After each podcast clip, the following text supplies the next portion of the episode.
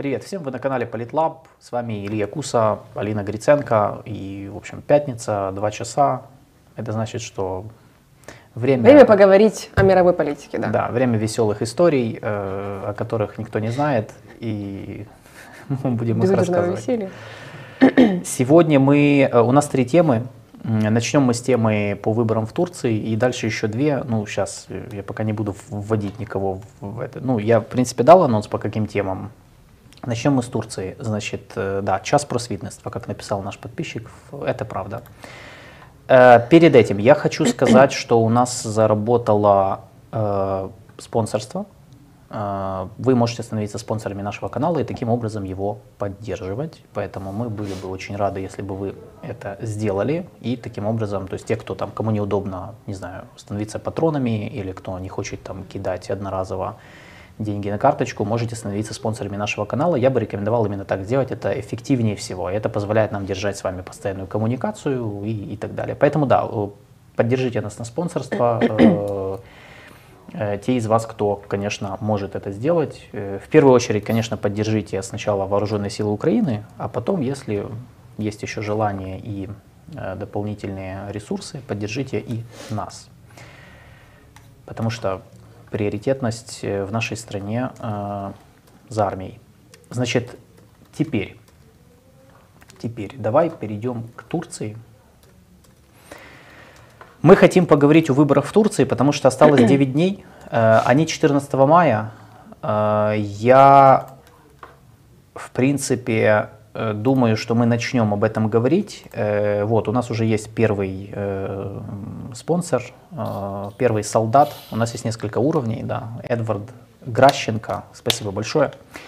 Показывайте хороший пример. Так вот, по Турции. Значит, 14 мая выборы. Э, Осталось 9 дней, мы решили, что надо начать об этом говорить. Начать Вводить в разбирать, курс дела. вводить в курс дела, начать разбирать рейтинги, опросы. Э, Мы на следующей неделе попробуем еще сделать один эфир по Турции. э, Ну, попробуем с гостем. А Если не получится, мы сделаем вдвоем. Ну, короче, мы будем сейчас думать, как это сделать так, чтобы по- посвятить этому достаточно времени, потому что выборы важные действительно в этом году. Они важны и для Украины, и для региона, э, и в каком-то смысле для мира, учитывая роль Турции в разных процессах, в том числе в э, треугольнике Россия, Украина, Запад. У нас Значит, есть рыцарь. У нас есть рыцари, да. Таня Армия- СТ, армия э, растет. добро пожаловать, спасибо большое за подписку. Э, Да, армия растет. Будем Будем создавать армию чистокровных а, армию для просвещения, для просвещения. Да, и э, поставьте лайки, конечно же, я всегда буду, я буду напоминать время от времени. Лайк, подписка, это два клика и за, по возможности спонсорства. Давай перейдем к Турции. Значит, что, с чего начать? Давай сначала э, общие данные для чайников. Основная борьба в Турции на выборах разворачивается между двумя крупными... Четырьмя, вот четыре кандидата. Двумя блоками, я Да, хочу двумя сказать. блоками, хорошо, Двумя хорошо, блоками. согласен. Это правящий республиканский альянс э, Cumhur İttifa- İttifakı и Народный альянс Millet İttifakı. А в основе республиканского альянса это правящая партия справедливости и развития, это партия Реджепа Тейпа Эрдогана, э, партия националистического действия, которая выдвигает на первый план лозунги э, турецкого национализма, в общем-то.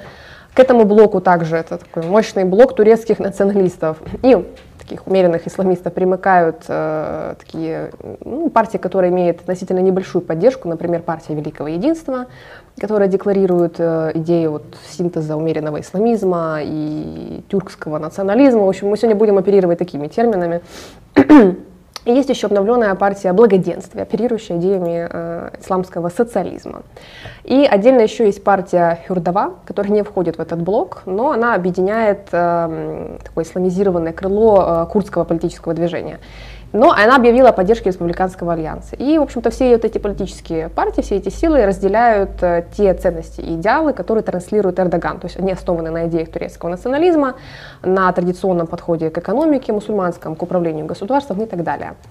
А, Основу Народного альянса, это оппозиция, э, составляют правоцентристская, ну, если можно так ее, конечно, назвать, Народно-республиканская партия и э, хорошая партия. Есть еще партия счастья, очень такие позитивные э, названия, я хочу сказать, прям даже хочется пойти поголосовать за кого-нибудь из них.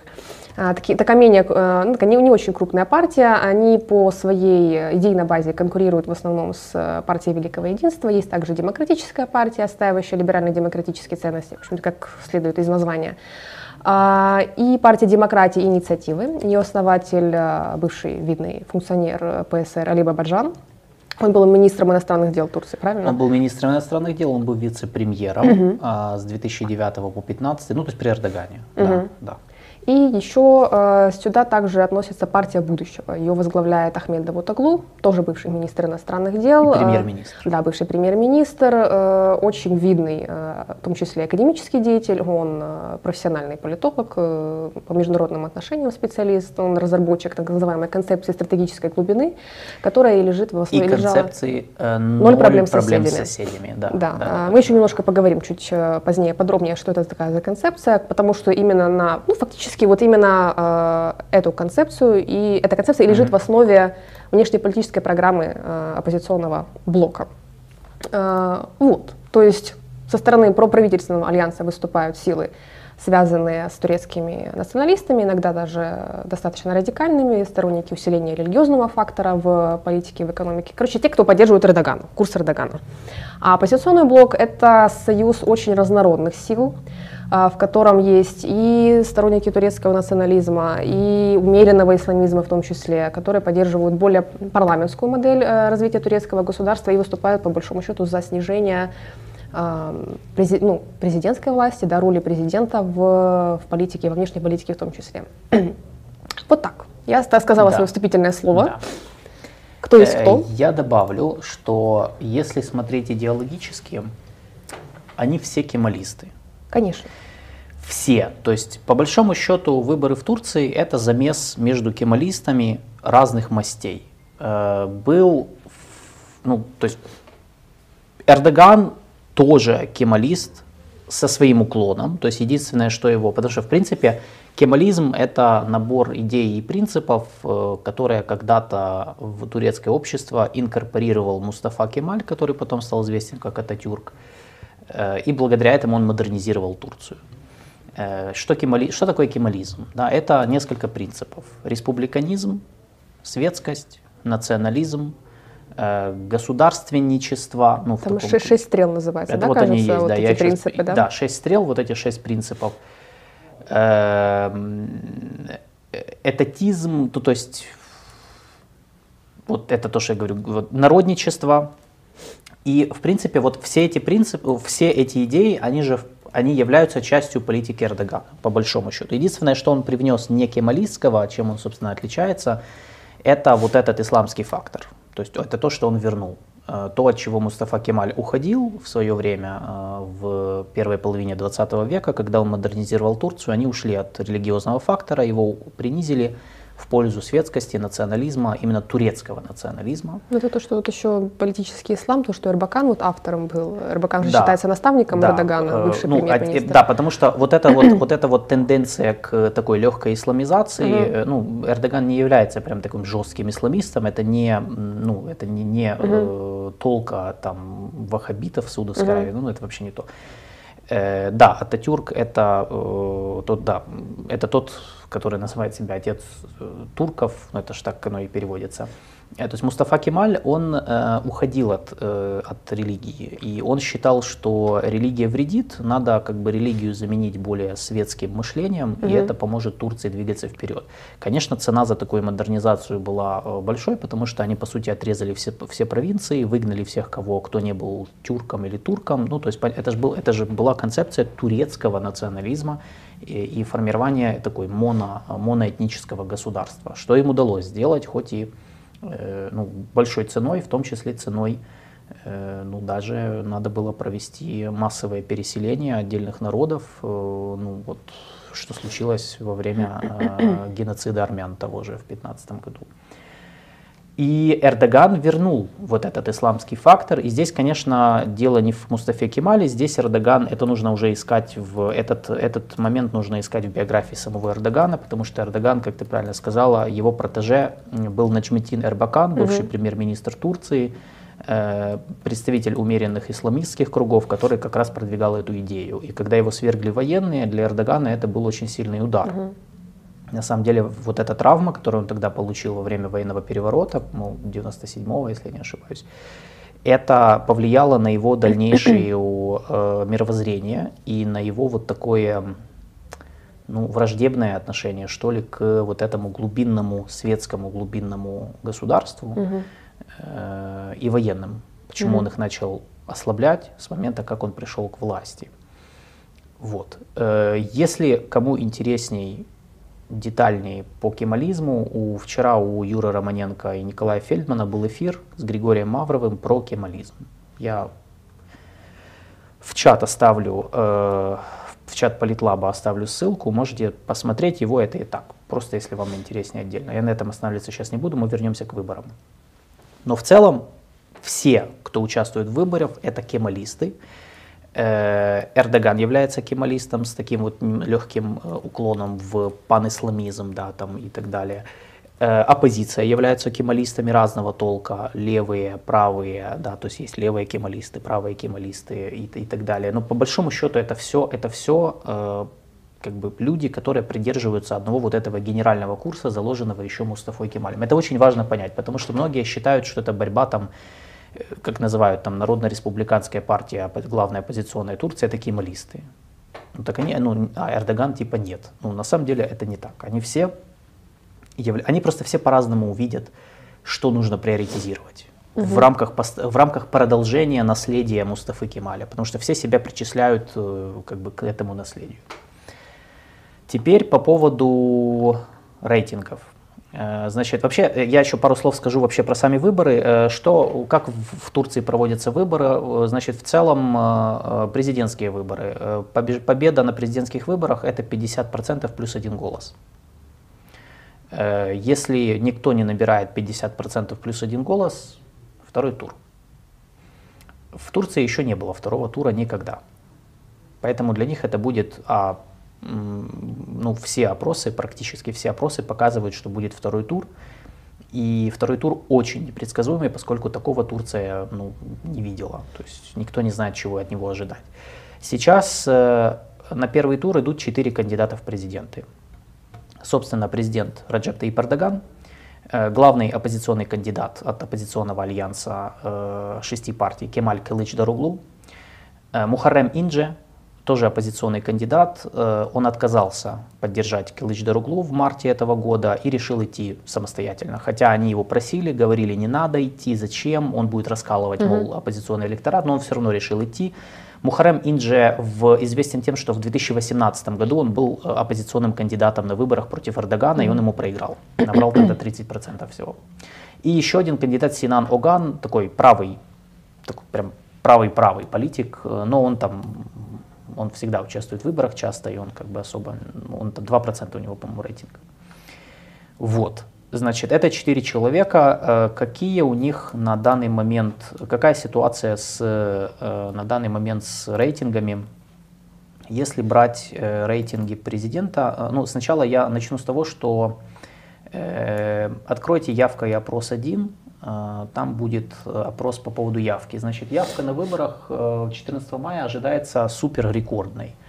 84% людей сказали, что они пойдут голосовать, и еще есть 11% тех, кто сказал, я скорее всего пойду голосовать. Ну, то есть в сумме у нас может быть 95% там явки, что просто, как, что просто огромное количество, то есть это будет рекорд. Учитывая, что это население 85 миллионов человек в Турции. Да.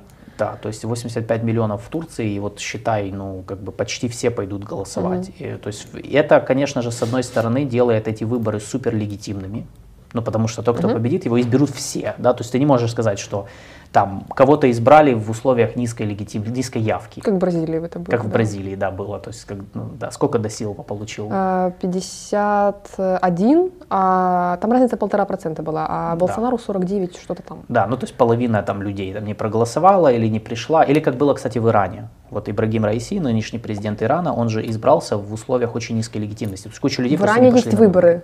В Иране есть выборы. Да не, ну есть, люди знают, что есть выборы в Иране. Ну да, они есть, но вот последние выборы, они же в чем, в чем была их проблема, и до сих пор остается проблема, в том, что как бы люди просто не пришли. В этот раз мы видим, что здесь просто сумасшедшая активность. Э, это по поводу явки. Дальше э, есть у нас, э, значит, по рейтингам. Последние рейтинги были опубликованы, у меня есть данные за апрель от социологического, социологический опрос от Метрополь. Это опрос 2, можете показать. Значит, у нас Кемаль Килыч Даруглу оценивают его рейтинг 42,6%. Раджеп Таип Эрдоган 41,1. То есть между ними разница ну вот, чуть больше 1%. Мухарем Индже набирает 5. В этой ситуации это важные голоса, 5%, которые могли бы изменить кому-то из двух главных кандидатов э, ситуацию. И Синан Оган 2,2%, еще 4, почти 4,5% не решили за кого голосовать. Ну вот как бы это, это вот апрельский опрос Метрополь по рейтингам. То есть, чтобы вы понимали, э, ситуация пограничная. Э, если брать, я вообще смотрел средний срез, я вообще смотрел все, э, я вообще смотрел все рейтинги, вот я сейчас открою у себя, вот все, если брать все опросы, их там два, вот тут их 15. Вот я сейчас открыл перед собой табличка, у меня тут есть, тут 15 социологических компаний, и вот по первому туру, что они говорят? В принципе, все, кроме двух, э, пишут, что, ну, дают э, победу в первом туре Кемалю Кылыч Даруглу, но с очень маленьким отрывом. Только два тут дают победу в первом туре Кемалю Кылыч Даруглу в 55-56%, но мне кажется, что это что-то фантастическое, это какой-то космос. Э, реально, э, и, и никто не набирает 50%. То есть победы в первом туре, согласно основным, основной социологии, никто не, не одерживает. Э, и разрыв между кандидатами минимальный. Там 47, вот там тут вот один опрос, там 4 мая, 47% Эрдоган, 45% Кемаль Килыч Деруглу. Другой опрос, там 45% Эрдоган, 47 Кылыч Даруглу, 45 Эрдоган, 49 Кылыч Даруглу. Ну, то есть вот, вот 1-2% угу. разницы то в пользу одного, то в пользу другого. То есть это впервые, по сути, выборы в Турции с такой сумасшедшей интригой. Э, теперь э, я бы посмотрел на, эм, сейчас я скажу, значит, э, опрос 4 откройте. Это это рейтинг парламентских парла, ну, партий на парламентские выборы, потому что в один же день с президентскими произойдут парламентские. Что мы тут, собственно, у нас видим? Мы видим э, правящая партия, э, это, ну это третью колонку надо смотреть, потому что первая это результаты предыдущих выборов. За правящую больше, то есть 40% готовы отдать голоса за правящую партию, э, и 24,6% готовы отдать за оппозиционную народно-республиканскую. На третьем месте 12, почти 13% это ХДП, то есть это партия демократии народов прокурдская. Прокурдская партия не присоединилась к оппозиционному альянсу, но они поддержали Килыч Деруглу что очень важно. То есть они не выставляли своего кандидата по понятным причинам. То есть, но у курдов, как мы видим, 12% это большое количество избирателей.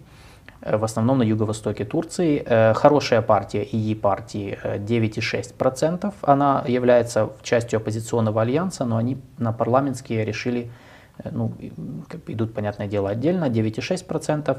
5%, 5% у партии националистического движения MHP, это союзники Эрдогана в парламенте. Ну и дальше все это мелкие партии, вот мы видим там 2, 1 и меньше 1%. Э, проходной барьер в Турции 7%. То есть как бы тут э, ключевой момент, э, то, что мы видели только что, пройдет ли в парламент партия националистического движения МХП Девлета Бахчели, которые сейчас являются союзниками Эрдогана по парламентской коалиции. То есть, судя по этому опросу, они не проходят, у них 5%. Но я видел, я вот опять же открывал, видел табличку, у меня тут есть тут штук 20 опросов по парламенту, и им дают больше. То есть им дают уже 7, 7,5%. Э, То есть это вот если брать последние, даже вот 3-4 мая. Поэтому вот непонятно, но это вот главная интрига по сути. Но все равно уверенное первое место держит правящая партия справедливости и развития, то есть партия Эрдогана. Э, давайте теперь по поводу, есть еще один важный момент. Э, основные проблемы, которые волнуют избирателя на этих выборах. А, Метрополь тоже давали такие данные, это опрос 3, можете его э, тоже показать, я сейчас проговорю его.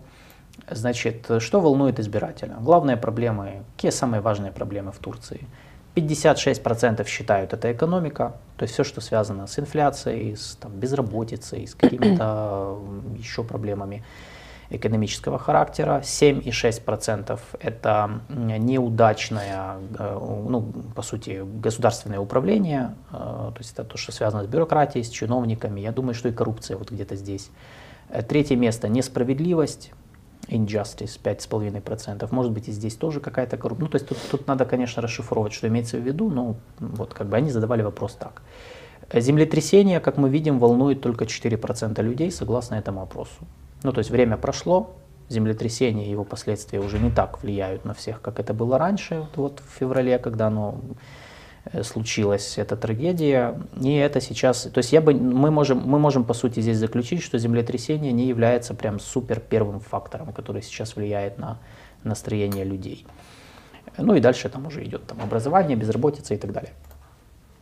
А, по, по землетрясению я, правда, добавлю, что ну как это сказать, мы не знаем э, настроение, то есть это, это же в целом срез по Турции всей, э, но землетрясение, как известно, оно же охватило э, ну, в целом 10 провинций э, на юге, на юге, и вот э, это 15% населения Турции, и это как раз провинции, которые голосовали последовательно за Эрдогана и правящую партию. И еще одна интрига этих выборов – это по сути, как они проголосуют. Именно они, потому что там же есть две версии. Что одна версия, оппозиция ее разгоняет, что землетрясение привело к разочарованию этих людей, и они не проголосуют за Эрдогана, как это было раньше. Ну, потому угу. что оппозиция обвиняет во многих разрушениях в этих регионах э, большие строительные компании, угу. которые связаны с окружением президента. Вторая версия, что нет, они все равно поверят своему лидеру, потому что он там кучу всего пообещал им там построить и компенсацию выплатить, начата была выплата, и поэтому они, не, ну, они mm-hmm. все равно его поддержат. Хотя, э, согласно данным Высшей избирательной комиссии Турции, 1 миллион человек из вот этих вот жителей этих э, южных провинций, они не смогут голосовать из-за того, что они были внутренне, ну, перемещены. Mm-hmm. Они потеряли дома, там переместились в другую провинцию, они не успеют как-то, я так понимаю, это связано с перерегистрацией, и они не смогут участвовать. Угу. То есть считай минус 1 миллион э, потенциальных избирателей Эрдогана. Как этот миллион сыграет, учитывая, что разрыв между кандидатами полтора процента, очень интересный момент. Э, вот, поэтому это тоже, это тоже такой вот э, знак вопроса на этих выборах. И что, собственно, еще? Что еще можно сказать? Э, по поводу Мухаррема Инджи, третьего кандидата, который вот пошел на выборы, несмотря на протесты оппозиции, который тоже оппозиционер, эм, он тоже является вот по сути черным лебедем этих выборов, потому что тоже есть как бы два таких полярных мнения, что одно мнение, что Мухарем Инджи с его вот, вот то, что он баллотируется, он отнимает голоса у оппозиционеров. Ну, потому что он тоже оппозиционный политик, и получается, он пошел на выборы, а мог поддержать Килыч-Дорогу. Угу. Да, и это плюс 5, там, плюс 5-7, 10, там, может, не знаю, ну 5-7 процентов, угу. которые могли бы зарешать. есть другое мнение, что наоборот, на самом деле, если посмотреть на его риторику, если нас посмотреть на его предвыборную кампанию, он э, отнимает голосовой Эрдогана. И я соглашусь со второй версией, потому что реально э, сейчас Мухарем Инджи, вот если посмотреть на его риторику, его агитацию, он очень, он строит образ, похожий на Эрдогана. Ну реально, то есть он очень многие вещи повторяет, которые говорит президент Турции, то есть он выступает с таких правых, консервативных, даже националистических э, позиций. Mm-hmm. Mm-hmm. И получается, и, ну, есть мнение, я читал, что он аккумулирует в себе электорат, э, бывший электорат Эрдогана, который в нем разочаровался, но они не готовы голосовать за Кылыч Дороглу. Okay.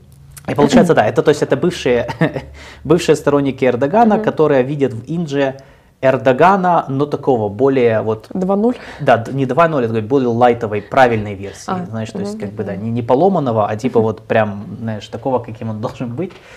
Вот, но я не знаю, опять же, это мое мнение, э, вот тут о- он точно, э, просто кто-то его называл этим техническим кандидатом, он точно технический кандидат, э, у него реально был личностный даже конфликт с Кемалем Кылыч-Дароглу, из-за чего, собственно, он решил его не поддерживать. А, И э, есть интересный опрос, это опрос 5 в файле, который я прислал, есть интересный опрос, который показывает, что а, если Мухарем Индже вдруг сойдет с дистанции, то есть вот он скажет, я не баллотируюсь, да, то куда перетекут э, люди, которые за него голосуют. И по этому опросу э, 30,5% его избирателей уйдут к Илыч Дороглу, а 23,4% уйдут Эрдогану. И еще 24% уйдут Синану Угану вообще. Ну, то есть они вообще просто распыляются, но больше к Илыч Дороглу. Вот, то есть мы видим, что он аккумулирует реально, по сути, голоса всех, кто недоволен тем или иным кандидатом по своим причинам. Да, то есть это вот, как бы, очень интересный такой момент. Резюмируем. Интригой, интригой этих выборов, то есть на этих выборах какая интрига? Первое, минимальный разрыв между кандидатами Эрдоганом и Кылыч-Дароглу в 1,5%, из-за чего непредсказуемый результат. Вторая интрига, второй тур. Никто не знает, что будет, потому что Турция такого не видела раньше. Третья интрига – это кандидатура Мухарема Индже, третьего кандидата в президенты, который на себя перетягивает голоса и тех, и других. И непонятно, как они перетекут после первого тура, да, кто, а, он, а он набирает 5-7%, которые критичны. Четвертая интрига – это голоса жителей, пострадавших от землетрясения южных провинций, которые еще непонятно, как проголосуют, останутся ли они верны Эрдогану, или Мгм. они перетекут к оппозиции, разочарованные тем, что случилось. И MHP, партия националистического движения, то есть турецкие националисты-союзники Эрдогана, пройдут ли они в парламент или нет. Потому что они на грани. Они на грани 5-7%, что, конечно, проходной барьер 7%. Вот. Я, это такой общий такой обзор. Э, Да, я забыл сказать, что по парламенту, просто может кто не знает, в парламенте у, у Турции 600 мест, 600 депутатов, и они разделяются пропорционально. Ну, согласно каждой провинции, там какое-то количество депутатов. Вот. Э, И еще один фактор. Э, Я бы сказал, я хотел сказать, что это интрига, но нет. В этих выборах, вот в этом году, м, 5 миллионов человек будут впервые участвовать в выборах. Ну, это то есть те люди, которым, которые стали, э, исполнилось там 18 лет. Э, То есть, ну, мо- можешь себе представить, это же люди, которые родились и выросли при Эрдогане. То есть ничего другого они не видели. Вот. И, ну, я склоняюсь к тому, и как, как и опросы показывают, что молодежь больше оппозицию воспринимает. Они, Мгм. скорее всего, не будут голосовать за Эрдогана. Ну, не все, но я думаю, что большая часть отдаст, отдаст э, голоса Кылыч Даруглу, тем более он делает очень много, работая с молодежью. То есть там ролики, все эти агитации, они очень, они прям хотят подтягивать, да, там, в общем. Так, э, теперь, я думаю, мы можем переходить к программам. Я так думаю. Сейчас я только посмотрю чат. Э, во-первых, я, во-первых, я всем ам, напомню, подписывайтесь и полайкайте наш эфир. Э, Спасибо Натцер, Елена Лойко, Сергей Осипов за спонсорство. Вы прис- добро пожаловать в нашу армию. Значит, э, есть несколько вопросов э, от Алекс Шимко. А КРП не участвует в выборах? Я не совсем понял, КРП это курдская рабочая партия, правильно я понимаю? Просто напишите, чтобы я сейчас, ну, я правильно понимаю, что вы имеете в виду? Просто если вы имеете в виду рабочую партию Курдистана, то они как бы признаны террористической организацией, они точно не участвуют в выборах. Ну, я не знаю, что вы имеете в виду. Э, И есть еще от Алекса Муралиса у нас вопрос. Если все основные кандидаты кемалисты, то разница будет во взглядах на экономику? Конечно. Дело, вот тут дело как бы не так в кемализме, а, как бы кемализм это же не экономическая какая-то концепция, то есть это, да, Алекс имел в виду рабочую партию Курдистана, нет, они не участвуют, они, ну, они признаны террористами в Турции, они запрещены, как бы, поэтому это было бы странно. Но есть партия демократии народов, которая считается прокурдской, HDP у них аббревиатура. Они выступают от имени в том числе курдов в Турции, то есть как представители меньшинства, которые себя считают угнетенным. Так вот, возвращаясь к кемалистам и экономике, сейчас мы перейдем к программам, и мы как раз вам покажем разницу вот в том, почему, в чем у них разницы как раз ну, в риторике, почему оппозиция все-таки одно, на, на что делают упор оппозиция и, и правительство. Над Цер спрашиває, а в Туреччині хто контролює комісію, хто рахуватиме голоси? Чи там все честно? Я понятия не имею. Давайте так, админресурс никто не отменял, но мы же понимаем, что он есть. Конечно же, правительство контролирует выборы, они организовывают, власть организовывают выборы. Ну, я не знаю. То есть я думаю, по, по тем, по предыдущим выборам мы видели, просто Турция не является полноценной, э, ну, какой-то там тоталитарной диктатурой, да, потому что, ну, мы видим и по рейтингам, и по предыдущим выборам, что, ну, избирательный процесс, он есть, он реально есть, то есть он конкурентен в каком-то смысле, поэтому я, я не знаю, вот будем смотреть, как это произойдет. Именно, кстати, вот этот вопрос, вот, там все ли там честно, вот этот вопрос сейчас все задают. И на нем, кстати, сейчас активно манипулируют, mm-hmm. потому что мне вообще складывается впечатление, что сейчас, и я думаю, что ближе к выборам это станет таким... Всех интересует больше, что будет после выборов. Ну, потому что, типа, признает ли Эрдоган поражение, если он проиграет? А если проиграет оппозиция, они тоже признают поражение? Или они будут развивать тему фальсификации, например? Если разница будет 1-1,5%, будут ли там какие-то, как вот в Бразилии или в Парагвае сейчас происходят, там, да. протесты, я не знаю. Да, а если будут протесты, то как, как? быть? А военные? А военные? Не, ну военные, я думаю, что после 16 года тут все понятно. Эрдоган. Ну мало ли. Не, ну понятно, да, но я думаю, что вот, вот это как бы, то есть по большому счету этот вопрос типа честности и доверия к выборам, он сейчас активно разгоняется, причем как одной стороной, так и, так и другой. Э, так, теперь э, давай по программам. По внешней политике? Давай по Тут как раз задали вопрос. У тебя по внешней, правильно? Да, какой кандидат и какая партия выгодна Украине? Сейчас мы дойдем. Да. Мы скажем по внешней это, политике. Это в контексте внешней политики. Да, не, мы, конечно, да. скажем, потому что ну, для нас эти выборы тоже важные. Да, и э, вот э, у Юры Романенко был вопрос про здоровье Эрдогана. Мы не проверяли, ну мы не звонили, да, мы не проверяли. Давай насколько, насколько я знаю, ну там сейчас у Эрдогана все нормально. Э, понятно, ну то ну, есть... стресс сказывается на здоровье, безусловно, он же э, Он гоняет по всем регионам, там просто какое-то безумное количество митингов и демонстраций каждый день или каждую неделю, и Поэтому ему 68. Логично, что, ну, что что-то может Э, повлиять на здоровье. Да, я не думаю, что на выборы это как-то повлияет. Более того, но, кстати, когда вот был вот этот момент, вот этот эпизод, С когда он, да, да когда угу. интервью он давал, оно прервалось. Да, да, все, да. Вот, э, когда сказали, что это инфаркт и что он госпитализирован, и жена да. приехала в госпиталь, и все, все, да, все, да, все. Потом аларм. оказалось, что, ну как, сказали, что нет, э, но интересно, что это сыграло, вот с точки зрения публичного имиджа, вот то, что в медиа происходило, это сыграло больше в пользу Эрдогана. То, что он тоже человек? Он тоже человек, и он так работает на угу, благо Родины, угу. что чуть просто не угробил себя, да. И оппозиция, и оппозиция же, ну, они же все практически ему пожелали там здоровья и сказали, вот, да, ну, конечно. Ну, конечно.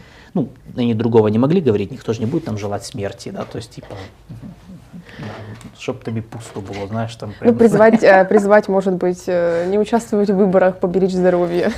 Очень вежливо и дипломатично. Не-не, у них там все, кстати, в ну, этом конечно. плане очень интересно. Ну вот э, интересно, да, в этом плане, что это, этот момент сыграл в его пользу, я считаю. Там, насколько он будет там, влиятельным на выборы, я думаю, что все-таки нет. Вы сами видели опросы, ну, больше, больше половины избирателей интересует не здоровье Эрдогана, а экономика, как мы видели по опросам. Экономика, инфляция, которая по официальным данным да. достигает 51%, по неофициальным данным 112%. Поэтому, да, безусловно, внутренние вопросы являются наиболее приоритетными для избирателя при голосовании на этих выборах. Э, и это использует в том числе и оппозиция. Они предлагают сместить фокус внимания, конечно же, на внутренние проблемы, и это соответствует ожиданиям избирателей, которые, вот, понимая, что в мире сейчас происходит кризис, в Европе кризис, война, на которую, которая влияет на Турцию в том числе. Конечно, вопросы внешней политики на сегодняшний день являются приоритетными, и от избирателей а, есть запрос на сохранение нейтралитета. То есть на, по сути, сохранение той самой внешней политики, которую проводит сейчас Эрдоган. В случае, если, конечно, Эрдоган и его партия э, держат победу на этих выборах, э, мало что изменится. Надо сказать, что и э, про, проправительственный, пропрезидентский блок и оппозиционный блок видят Турцию, конечно, э, мощным, могущественным государством, э, который имеет свою точку зрения на мировые вопросы и который будет занимать э, ту позицию, которая, безусловно, выгодна самой Турции, прагматичную, и которая соответствует национальным интересам. Но что касается внешней политики оппозиции, например, э, у них 30 января вышла совместная декларация, и там в том числе и были некоторые пункты по внешней политике. И э, я хочу сказать, что во многом э, взгляд э, оппозиции на внешнюю политику базируется на вот той самой концепции стратегической глубины, которую я уже упоминала, это концепция Ахмета Давутоглу. Там есть несколько принципов. Э, первый из них это гражданские свободы, да, то есть диалог с обществом, второе – это ноль проблем с соседями, так называемый. Э, ну, то есть, понятно, дружественные, стабильные отношения со всеми окружающими государствами. И вот в этой декларации, которую опубликовали оппозиционные партии, а, там э, про прослеживалась критика последнего, последних лет, внешней политики последних лет, и в частности критика а, по поводу Ливии, Сирии и Палестины. И даже вот возникает ну, надежда, что ли, я не знаю, как это правильно назвать, надежда на то, что если в случае, если Калыч Дорогова одержит победу, то там пойдет какой-то а, диалог э, с Сирией для урегулирования ситуации, скорее всего. А, плюс в этой декларации про, э, провозглашается отказ от вмешательства во внутренние дела сопредельных стран, ну, то есть вот, а, действительно позиция близкая к нейтралитету. А, важно отметить, что относительно Российской Федерации а, оппозиция будет занимать ровно ту же самую позицию. И в своих интервью Калычи Дорогу а, объявлял, что никаких изменений по поводу России не предусматривается в видении да, оппозиционного блока относительно России. В декларации по поводу, вот, по отношению ко всем странам используется слово «равноправный». То есть э, равноправные отношения с Россией, равноправные отношения со Штатами. Э, возможно, будет пересмотр каких-то отношений со Штатами, потому что там есть э, пункт о том, что Турция в случае победы на выборах оппозиции, Турция будет возвращаться к обсуждению вот этой сделки по истребителям F-35. То есть вот эта концепция стратегической глубины предполагает нейтралитет, который продвигает оппозиция, по большому счету, нейтралитет Турции. И плюс э, один из важнейших принципов стратегической глубины – это мирная дипломатия. И именно это оппозиция тоже и продвигает, то есть решение всех вопросов с помощью переговоров, каких-то мирных инициатив и так далее. Сохраняется пункт э, по поводу многовекторности, многовекторной внешней политики. То есть э, Давут Углу смотрит на Турцию как на не транзитную страну, но как мост между Европой и, э, и Востоком, Западом и Востоком, и поэтому Турция должна, короче, дружить со, все, со всеми э, во благо своих национальных интересов, находить общий, общий, общий язык со, со всеми сопредельными государствами, со всеми мировыми игроками, э, и с ЕС, и с НАТО, и с Российской Федерацией. Кстати, концепция стратегической глубины вообще она была ответом на чрезмерную приоритизацию именно европейского вектора э, турецкой внешней политики. То есть э, Давутоглу раскритиковал, что вот нам не надо вот так вот упорно взглядываться только в Европу, мы должны обратить внимание в том числе и на Восток. И поэтому он еще и предложил а, так называемую ритмичную дипломатию для Турции. Это вот участие во всевозможных а, многосторонних площадках, многосторонних организациях, вот, например, как а, Тюркский совет раньше она называлась, они сейчас переименовали в организацию тюркских государств, да. ну, то есть объединение э, тюркских государств, собственно, как, как и следует из названия, там Турция, Казахстан, э, Кыргызстан, Узбекистан, э, там Азербайджан там тоже туда входит в эту организацию, наблюдателем там Венгрия, кто бы мог подумать, ну вот, великий Туран, да, Венгрия там наблюдателем выступает в этой организации. Это все э, участие в многосторонних площадках, это все с целью повышения, опять-таки, авторитета Турции, геополитического статуса, то есть как регионального игрока. Поэтому, э, если вот как-то описать коротко, что изменится во внешней политике Турции в случае прихода к власти оппозиции, Скорее всего, внешняя политика будет более умеренной, более мягкой, что ли, не, не такой вот э, жесткой, как у Эрдогана, риторика, скорее всего, будет более мягкой. Но по большому счету ничего нового не предвидится ни в отношении Российской Федерации, ни в отношении Украины. Э, скорее всего, э, оппозиция будет следовать, в принципе, очень похожей линии, что и нынешний пропрезидентский, проправительственный блок, поэтому говорить о том, какой кандидат и какая партия выгодны Украине, я не уверена, что какой-то кандидат и какая-то партия Украине выгодны. Потому что, по большому счету, во внешней политике не предусматривается, не предвидится каких-то таких кардинальных, фундаментальных изменений. Вот. Это то, что я хотела сказать ну, по это поводу зависит, внешней политики. Э, по Украине все зависит э, ну, как бы от двух вещей. Да. Первое, что мы хотим от Турции – ну, мы же исходим из задач наших, да, то есть нам что надо. Если наша задача, чтобы Турция присоединилась ко всем санкциям Запада против России, этого не будет. Этого не будет ни при Кылыч-Другу, ни при Эрдогане. Соответственно, нам все равно, кто победит. Ну, с этой точки зрения, да, то есть вот так надо ставить вопрос.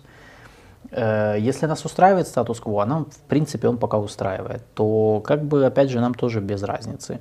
Единственное, что, конечно, при оппозиции, ну, есть такое мнение, если мы исходим из того, что турецкая оппозиция будет более восприимчива к сигналам Запада, ну, то есть если они будут больше оглядываться на э, позицию Вашингтона, там, Парижа, Берлина, Брюсселя, э, и то, как бы, наверное, они будут более осторожными, если это правда, да, они будут более осторожными в вопросе там, э, обхода санкций России mm-hmm. через Турцию.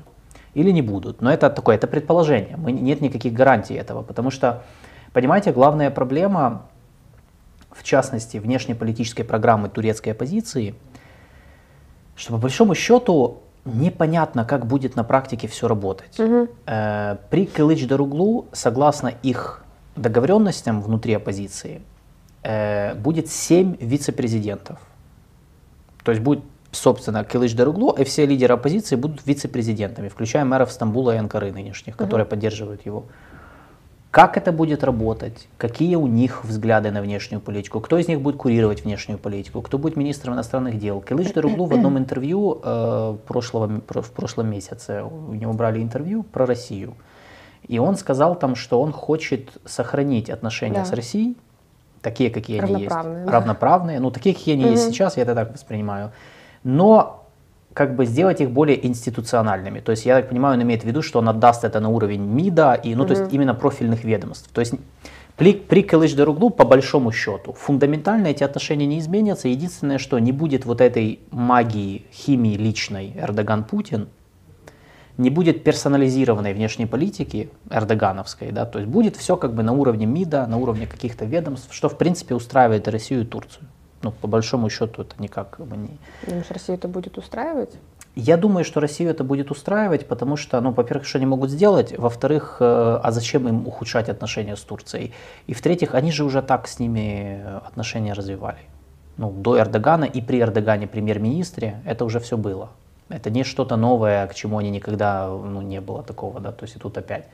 То есть они как бы, понятно, что Россию, наверное, э, хотя я по медиа, кстати, этого не вижу. То есть, чтобы российские медиа, например, реально там топили за кого-то, нет. Ну, Путин просто заявил, что ну, выразил свою поддержку Эрдогану, потому что он амбициозный человек и все такое прочее. То есть вот, во многом да. вот нынешнее положение Турции и даже в контексте российско-украинской войны это заслуга лично Эрдогана и вот его персоны. Да, то есть, ну, на мой взгляд они хотели бы, чтобы Эрдоган остался.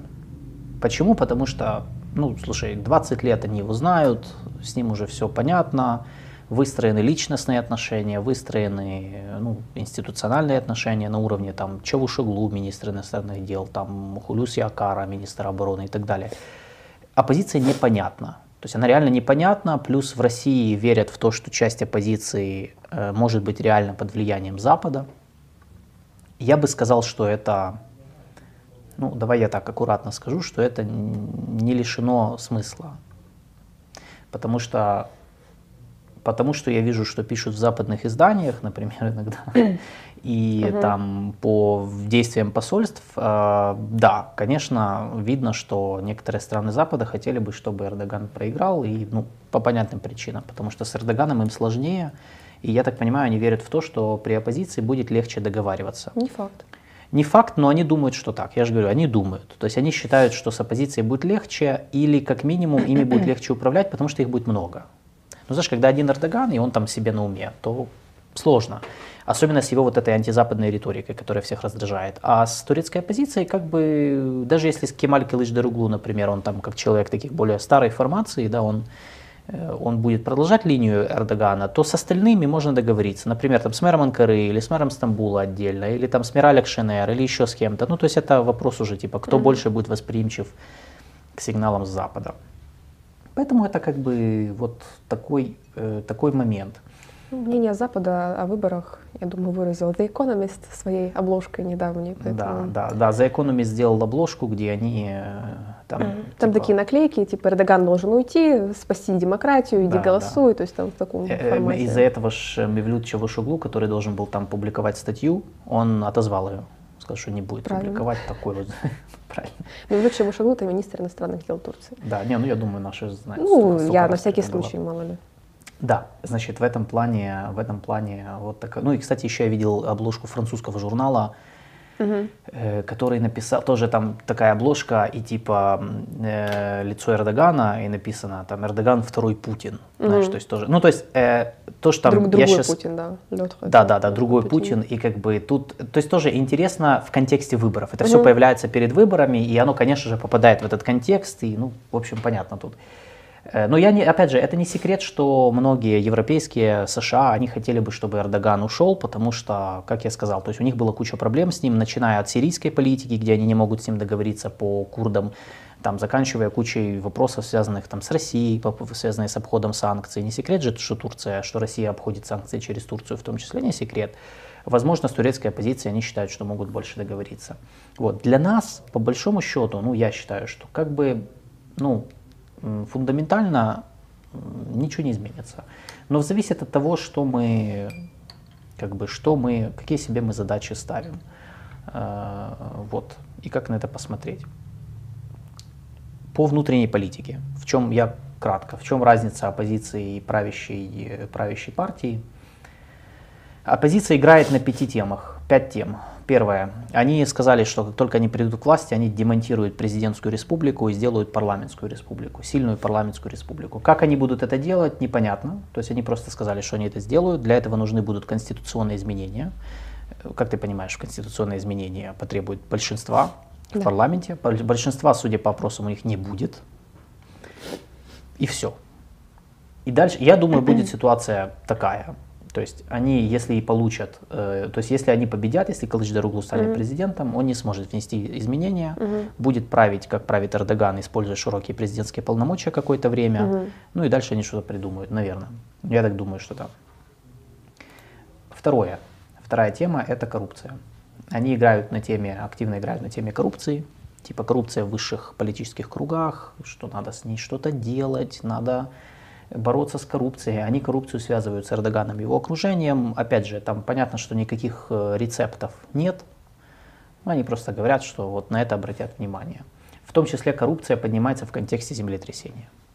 Третье, иностранцы. Значит, э, Мигранты, оппозиция да. последовательно, причем я сначала думал, что это просто предвыборная риторика. Но я вижу, что Кылыч Даруглу уже даже ролик отдельный записывал по этому поводу, где он говорил о том, что они, когда придут к власти, если придут к власти, ограничат э, льготы для иностранцев, которые есть э, в плане, например, на рынке недвижимости. Mm-hmm. То есть они ограничат им право покупать недвижимость. То есть они считают, что поскольку Эрдоган создал вот очень хорошие такие типа условия, в которых иностранцы себя могут очень хорошо чувствовать в Турции, но это, мол, плохо повлияло на турков самих, на возможности, их возможности купить жилье, арендовать его и так далее. Ну, я как бы не уверен в том, что тут прям такая железобетонная связь, потому что я разные увидел мнения и в Турции, и в Европе по этому поводу, но тем не менее это очень месседж, который заходит. Дальше, права человека и свободы, ты об этом уже сказала. Они много делают упор на права человека, потому что оппозиция критикует Эрдогана за излишнюю концентрацию власти, в чем они видят угрозу политическую. И поэтому они очень много говорят о том, что Турция может скатиться в э, полную диктатуру, и, мол, это неправильно, суперпрезидентская республика не наш подход, надо mm-hmm. вернуться к сильной парламентской республике. И они сказали, что первое их решение в случае победы будет освобождение двух известных политзаключенных. Это Салахатина Демирташа, лидера прокурдской партии демократии народов, и Османа Кавалу, который э, известного правозащитника, э, и которого тоже посадили там, по, по статьям, которые оппозиция считает политическими. И пятая тема – беженцы, сирийские Мигранты. беженцы. Угу. Вот, здесь э, целая история. Значит, я нашел интервью Кемаля Кылыч Дороглу, где он обещал решить проблему сирийских беженцев в течение двух лет. Каким образом? Значит, это его рецепт. Сначала он нормализует отношения с Башаром Асадом Сирией, потом подпишет с Сирией протокол о возвращении и безопасности сирийских беженцев. Как они будут гарантировать безопасность, понятия не имею, никто об этом не говорит. Подключит к этому процессу ЕС и ООН, Э, Килыч Дерглу хочет привлечь деньги к этому процессу, европейские всякие международных доноров, чтобы они это все оплатили. И сказал, пообещал, что турецкие компании займутся восстановлением Сирии в плане инфраструктуры, там, жилья э, и, и, и так далее. Ну, чтобы как бы, беженцы возвращались в какие-то нормальные отстроенные регионы. Я бы сказал, что это амбициозная задача, мягко говоря. То есть, и это, ну, прям за два года, ну, круто, если я не думаю, что это у них удастся за два года сделать. Но это прям, особенно учитывая, сколько сирийских беженцев за многие годы уже интегрировались в турецкое общество. Ну, там же люди, они, э, многие сирийцы, они уже давно там живут, кто-то уже и турецкий язык выучил или знал до этого, и работу там нашли даже официальную, не обязательно неофициальную, кто-то уже живет там, там. Ну, короче, э, на самом деле это вопрос вообще, как они, кого они будут возвращать, куда и сколько. Угу. Вот. Но и, и будет ли согласен с этим Европейский Союз, который сейчас выступает против возвращения сирийских беженцев в Сирию? Э, во-первых, потому, ну, как бы для того, чтобы не дать Башару Асаду э, возможность заявить о победе гуманитарной в этой угу. войне. Да? Они до сих пор против нормализации отношений с сирийским правительством. Вот. Правящая партия выступает с четырех позиций. Первое. Президентская республика круто. Конечно, ну, если бы ее не было, как это? Второе, значит, национальные проекты. То есть э, они берут, они э, берут и просто рассказывают, что было сделано вот за эти светлые 20 лет, ну меньше чуть, да, то есть что будет, что вот, вот как, как все изменилось. И я скажу, что, конечно, этот аргумент, он играет в их пользу очень сильно, потому что, ну, конечно, было сделано много. То есть нельзя сказать, что Турция стоит на месте за последние 15 лет. И тут и они записывают предвы... все предвыборные кампании, вся агитация сводится к одному вот этому тезису, что угу. при Эрдогане было там две точки и дальше идет список там. И я тут даже выписал, тут просто, мне просто очень интересно было, как чудесным образом перед выборами, именно перед выборами пошел вал хороших новостей из Турции, ну так совпало, видимо что, а, значит, две, э, создали две авиабазы для борьбы с лесными пожарами, там в Измире и Мугле. Это из-за чего? Потому что в Турции же были лесные пожары, очень сильные, вот, что, видимо, вот к этому. Э, потом э, Эрдоган был на технофесте, технофесте недавно, и где он объявил о том, что уже назвал имена двух турецких астронавтов, которые в штате готовятся улететь в космос. И первый раз, это первый в истории Турции. Они представили там, представили проекты, правда, это не серийное производство, это только проекты национального истребителя КАН, э, новой модели БПЛА Анка-3, вертолета Атак-2 с украинским двигателем, самолета Хюрджет, танка Алтай, спустили на воду боевой корабль один, ну и вот, вот куча таких вещей, там Стамбульский финансовый центр, городская больница в Измире, э, высокоскоростная железная дорога Анкара-Сивас, Э, завод редкоземельных элементов в, Эскиш, в Эскишехире. Угу. Куча, куча, куча. А, запущен был первый отечественный спутник тоже недавно. Конечно же, под, есте... вот, кстати, вопрос был об админ-ресурсе, вот по поводу админ-ресурса. Э, аккурат к выборам увеличили минимальную пенсию до 7,5 э, турецких ли, тысяч турецких лир. Э, это 14 тысяч гривен. Угу. Да, 14 300. Э, открыли месторождение нефти, тоже просто манна небесная как раз 9 дней до выборов. Э, скидка на газ 15% была сделана, и заложили фундамент 17 тысяч домов там, где произошло землетрясение. То есть не построили дома, а просто заложили фундамент. Вот. Ну, откры, конечно же, открыли атомную электростанцию Акую, которую русские строили с Росатомом, и даже освободили граждан от уплаты специального потребительского налога при покупке коммерческих автомобилей. В общем, чего только не сделаешь вот перед выборами. Вот, вот это пиар да. предвыборный, я вот это я понимаю. Нет, так это... все на рендер моде, наверное. Да, то есть вот эти все, вот эти все вещи, это все часть вот этого месседжа, который должен усилить образ величия и гордости, который mm-hmm. принес вот Эрдоган, вот, ну, вот, вот так, так это все. Вот. 100, и по сути, процентов инфляции. Да, да, ну инфляция, и, да, по, и, интересно, кстати, по инфляции.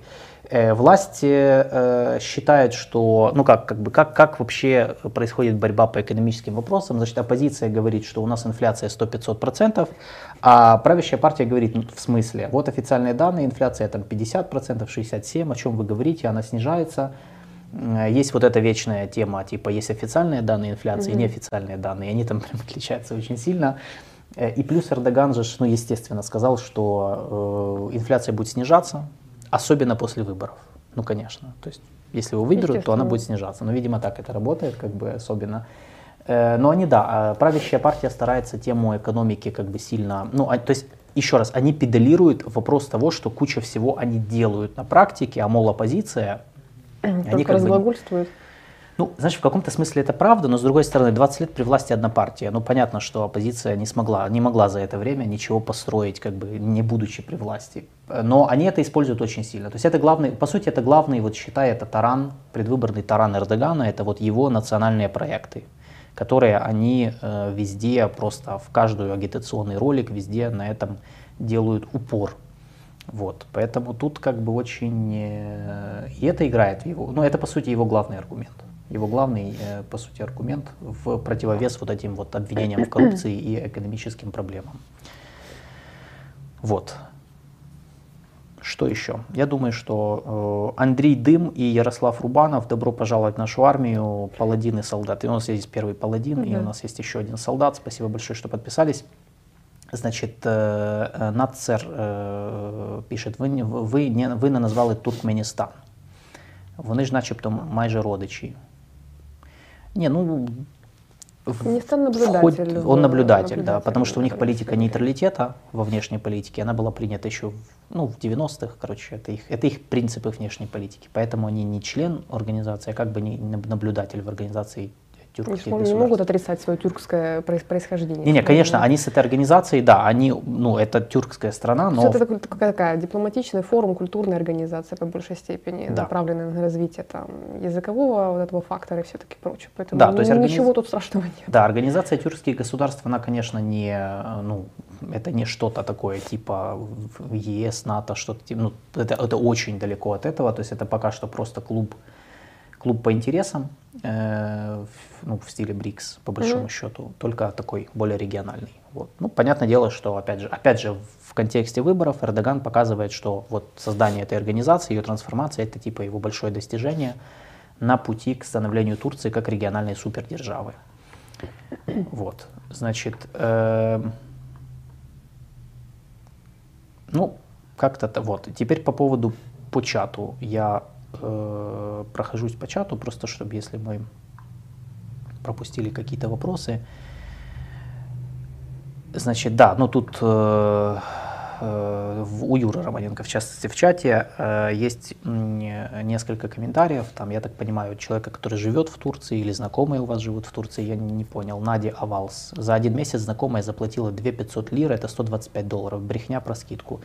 Смотрите, я не знаю, брехня, не брехня. Э, мы, ну, я вот говорю то, что они используют в предвыборной программе. Вот вы, кстати, напишите, кто знает точно, вот правда, неправда, да, там, те, кто живут в Турции. Потому что, в принципе, ну, оно, э, как бы, они это используют. То есть, а то, что там оно реально на самом деле, понятно, что оно может отличаться. Вот. И да, на Акую открыли только один блок с большой задержкой, конечно, э, потому что они, они туда, не просто его открыли, они туда просто залили ядерное топливо, завезли и все пока что. То есть мы опять же не говорим о, э, как я и сказал, вот эти все национальные проекты, они открываются, это не, это не конечное, э, ну то есть это не вот конец. Mm-hmm. То есть они пока, они его представляют, mm-hmm. понятное дело, что с точки зрения с прицелом на будущее. Типа, видите, вот мы сделали, и дальше, то есть, как бы, дальше же будет... Если вы нас выберете, да? Ну, в таком, это так и должно работать, да, это так, и должно, это так и должно работать, да. Поэтому, в принципе, здесь, э, ну, а, атипичная предвыборная избирательная кампания. Я думаю, что здесь есть чему удивляться. И те, и те используют то, что они могут, и те, и те манипулируют, конечно же, информацией, что вполне, вполне нормально. В этом же суть избирательной кампании. Борьба за умы граждан, и попытка их убедить в том, что каждый кандидат лучше и принесет им больше счастья и материальных благ. Даже если... А потом уже разберемся, как это конкретно делать. Вот. Все. Едем дальше. Да, едем дальше. Теперь у нас Интри, еще интриги темы. сохраняются. Да, мы будем следить за выборами. Мы на следующей неделе еще сделаем эфиры по выборам в Турции. Но это такой, мы дали общий обзор, чтобы вы просто были в курсе. А, и да, я, наверное, да, я все сказал. Просто я проверяю, чтобы, чтобы мы ничего не упустили. Давай ко второй теме тогда. Да, вторая у нас тема тоже выборы. У нас сегодня день выборов. Ты капец. Но на, на другом конце земли, в а, южноамериканской стране под названием Парагвай. Я думаю, надо показать карту на всякий случай. А, где, как, да, да э, есть, там есть файл Парагвай, можете просто... Где, где, где Парагвай у нас находится? А, вот небольшая, э, как вы видите, красненьким она выделена, небольшое, небольшое государство, а, затиснутое между гигантами под названием Бразилия и Аргентина, а, государство, которое не имеет выхода к морю, выхода к морю, как и Боливия, впрочем. А, государство одно из наименее развитых в Южной Америке, поскольку это аграрная страна, их экономика в основном базируется на собственно, в сельском хозяйстве. А пока, Парагвай да, это крупный да. экспортер говядины и сои. 30% ВВП приходится на сельское хозяйство. Хлопок, еще одна крупная да. экспортная позиция. Надо сказать, что э, Российская Федерация занимает четвертое место среди наиболее крупных э, импортеров парагвайской говядины. То есть, э, и гидроэлектроэнергии. Да. У них крупнейшие резервы, водные резервы, а у них ГЭС работают, и за счет этого они вырабатывают очень много гидроэлектро... гидро... Э, ну, именно на гидроэлектростанциях, которые они потом экспортируют в соседние страны. То есть Аргентина и Бразилия, они же частично свое электричество получают как раз из Парагвая в том числе. Угу. Почему у них хорошие отношения с Парагваем? Ну, это сейчас хорошие. В свое время было не очень. Ну, сейчас да. потому что ГЭС работают, все нормально, Конечно. можно гнать. Да. А государство небольшое, там всего лишь 7 миллионов населения, меньше, чем в Нью-Йорке, но тем не менее. И вот на прошлой неделе состоялись а, президентские выборы в Парагвае. Они проходят каждые пять лет, получается, да. А каждые пять лет э, президент э, Человек имеет право э, находиться на должности президента только один срок, затем он пожизненно становится сенатором без права э, голосования. Вот такая вот у них интересная система. В контексте Парагвая, в контексте политической вообще жизни Парагвая важно э, помнить э, несколько э, названий, имен и терминов. Первое — это имя Альфреда Стрёснер, который с 54 по 89 года был э, диктатором, да, возглавлял диктаторский режим, 35 лет, это одно из наиболее долгих э, диктаторских э, правлений в истории Южной Америки, в Латинской Америке в целом. А, и второе, второе, второе важное название – это партия Колорадо. Национальная республиканская ассоциация, крупнейшая, правящая уже кучу лет, которая была создана аж в 1887 году. Вот с 1989 года, э, когда пришел конец диктатуре в Парагвае, вот сменилось 10 президентов, из них 8 были партии, из партии Колорадо. Это правая политическая партия, э, которая, собственно, была э, фундаментальной и основной при режиме Стрёснера, который называется еще странизм. А, странистская диктатура, вот да, есть еще один термин. Собственно, все функционеры обязаны были вступить в эту партию, и хотя, в общем-то, при диктатуре, как это не парадоксально, там была а, многопартийная система, но по большому счету именно вот партия Колорадо была ключевой, куда входили все основные а, ключевые видные деятели, в том числе и партийная верхушка называлась «Золотой квадрат». Э, почему квадрат? Потому что в эту, в эту группу входили э, ключевые, э, наиболее близкие к Стрёснеру деятели, в том числе, например, и Марио Абдес, Абда старший, это вот уже бывший президент, который был президентом с 18 по 23 год. А, он был доверенным секретарем Стрёснера, и вот уже бывший президент Марио Абда был лично знаком со Стрёснером, они были вхожи в его семью. Это, ну, то есть и э, вот бывший президент Парагвая выражал довольно, э, выражал поддержку, скажем так, диктатуре Стрёснера, как, впрочем, в свое время и Соединенные Штаты Америки, потому что Стрёснер был ярым антикоммунистом. А Парагвай, кстати, нужно важно отметить, э, одна из 13 уже государств, которые имеют дипломатические отношения с Тайванем. Почему? Потому что Стрёснер был ярым антикоммунистом, он имел очень тесные отношения с Чан Кайши, и по сей день Парагвай это крупнейшее государство, которое имеет дипотношения с Тайванем. И, судя по всему, даже несмотря на риторику вот уже бывшего президента Бенитеса, э, по китайскому треку политика останется неизменной. Э, почему я, почему я упомянула риторику? Потому что в последнее время, вот во всяком случае в прошлом году, Бенитес начал критиковать Тайвань, э, якобы Тайвань там недостаточно финансирует, э, не предоставляет достаточное количество инвестиций Парагваю, и Парагвай теряет э, большой рынок в виде Китайской Народной Республики, но, в общем-то, это была всего лишь риторика. А, новый, новый президент который был избран 30 апреля, Сантьяго Пенья, из той же самой партии Колорадо, не, не собирается менять политику по отношению, а, по отношению к Тайваню. Ну, то есть они будут признавать э, Тайвань? Да. В ближайшее время, да, да, да. Будет, э, будет, э, будут сохранять дипломатические отношения с, с, именно с Тайванем. Вот, Сантьяго Пенья э, одержал победу на этих выборах, получил поддержку 43% проголосовавших его избирателей. Его соперник из левоцентристского лагеря Эфраин Алегре получил 27%, и еще один третий кандидат, там 24%. А, вот. А, относительно Пенни, важный, интересный, такой забавный момент. Он на самом деле с 17 лет, он 78 -го года рождения, то есть ему 40, э, что, 5? 45 лет. Он с 17 лет э, входил в в левые партии, но в 2016 году заявил о том, что он обнаружил у себя, оказывается, что его предки были, находились у истоков создания партии Колорадо.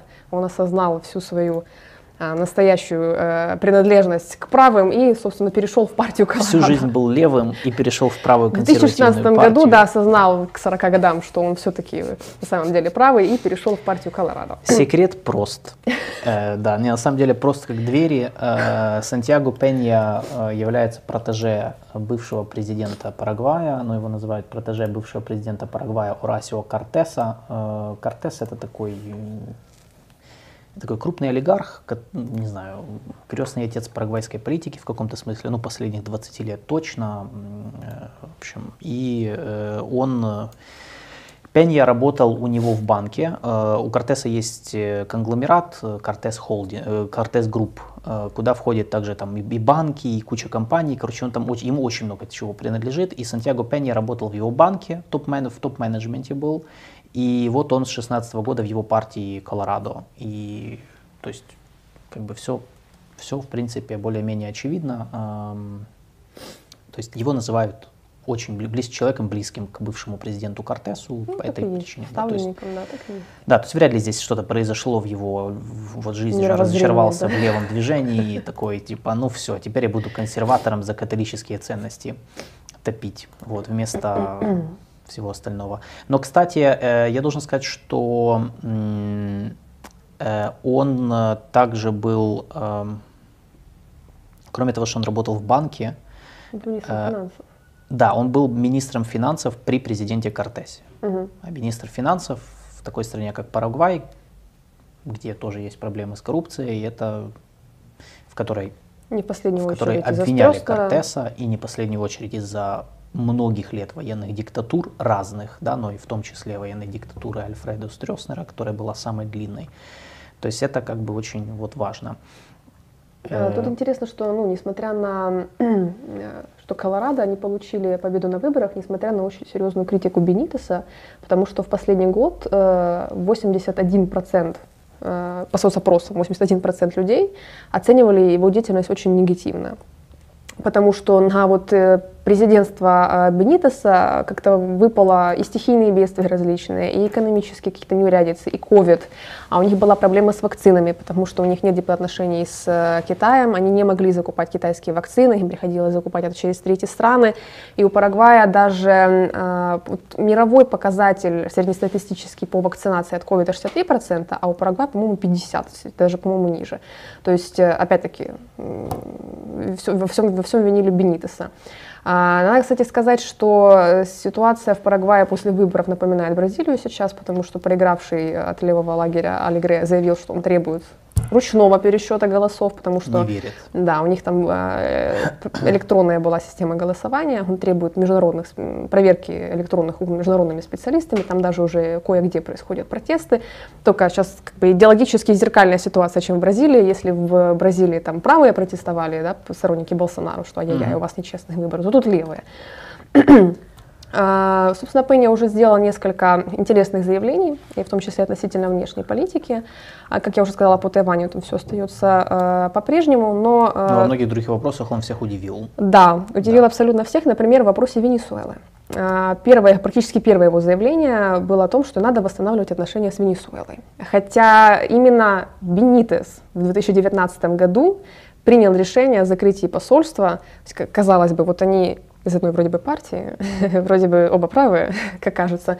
Но, э, кстати, Мадуро позвонил Пенья, первым причем из лидеров да. э, иностранных позвонил, поздравил его с избранием, а, но Пенья заявил, что вот э, я э, хочу восстановить отношения с Венесуэлой не потому, что я Мадуро люблю, а потому что я люблю просто венесуэльский народ и что ну, конечно, да, мы да, готовы принимать венесуэльских беженцев, давайте как бы немножко вот...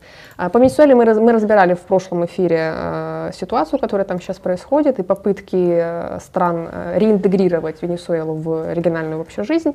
Да, и по вот... сути попытки свергнуть Мадуру свернулись, и сейчас все ищут просто как договориться и забить уже на эту ситуацию и спокойно как-то ее... На Мьянму похоже. Да, похоже на Мьянму. Ну, в общем, я думаю, что с этим и связано то, что правые силы в Латинской Америке, они перестали сильно топить идею свержения Николаса Мадурова. Ну, потому что Штаты отказались от этого, Европейский Союз отказался от этого, поддержки нет, смысла об этом говорить нет. И проще просто договориться. Ну и это соответствует, судя по всему, мировоззрению самого нового президента. Он заявил, что идеологизировать внешнюю политику не надо. То есть давайте мы не будем там правый, левый, какая разница, давайте вообще будем как-то а, дружно жить нашим регионом. Что тоже было странно. И я больше, я еще добавлю к этому. Он еще удивил тем, что он же, как мы сказали, он же от правой партии выходил консервативной, ну, которая да. предполагает позицию по определенным вопросам. А тут во время избирательной кампании он сказал, например, там он заявлял, что на, на самом деле он поддерживает легализацию однополых браков, что противоречит э, позициям партии и ее лидера. А потом он сказал, что он открыт к дискуссии о запрете абортов. То есть, как бы, если раньше ну, он говорил, что конечно. В Уругвае который... тоже правые, но они те же самые вопросы. Вот, так это, это сейчас вот мы просто к чему, мы к чему подводим. Это, это важно понимать, потому что это уже не первый раз просто в Латинской Америке, а и он, он отказался повышать налоги, да, хотя там они, ну, им говорили о том, что Парагвай же одна из стран, где наинизшие налоги среди всех стран Латинской Америки, как бы они там говорили, что надо их повысить, не повысить. Э, я думаю, что это все связано вот это вот, это та причина, по которой, наверное, нельзя говорить о том, что избрание Сантьяго Пеньи в Парагвае означает возвращение к правому повороту. Однозначно нет. То есть э, в последнее, вообще в латинской, вся аналитика по Латинской Америке, она же сводится к чему? Куда поворачивать, влево да, или вправо, влево да? или вправо, да. 10 лет левого правления, потом 10 лет правого. Потом ну, и на самом деле так же и было. Вот эти качели, они же были постоянные. То есть сначала левое правительство приходили, что-то делали, делали, потом их свергали. Ну, в эпоху холодной войны их свергали чаще всего какие-то правые военные, потому что в военных кругах в основном, э, в основном э, ну, чаще всего именно в военных кругах процветали такие консервативные националистические настроения, Конечно же, если мы говорим о Латинской Америке, здесь была поддержка штатов. Очень часто штаты поддерживали правых, которые приходили к власти. Альфреду Стрёснера, о котором мы сказали, который 35 лет управлял э, Парагваем, он же был союзник, главным союзником США в регионе. Э, и э, как бы и, и потом, а потом в 80-х, 90-х, когда эти все правые диктатуры и авторитарные режимы, они себя дискредитировали, уже все от них утомлялись, э, то как бы их всех сносили левые, как это, собственно, произошло там с Пиночетом, например, в Чили и так далее. И вот сейчас, а потом опять произошел правый разворот в свое время, вот когда, когда в Бразилии Жаир Болсонару пришел к власти, которого называли там бразильским Трампом, да, и он очень был похож на него. В Колумбии был Иван Дуке, президент, угу. тоже очень правый президент, который там, при котором даже пошли демонстрации студенческие, которых там очень жестко давили э, и так далее, и так далее. И вот потом последние, последние несколько лет мы наблюдаем опять качели влево. То есть опять приходят левые политики, такие, ну, ярко левые, типа, э, ну, если брать Центральную еще Америку, да, то Мексику, угу. президента Мексики э, Андреса Мануэля Лопеса Обрадора, Николас Амло. Мадуру. М? Амло, сокращенно его в СМИ называют. Да, Амло. Это те, кому, кому просто лень. Мне лень, я в ну, статье ну, писала Амло.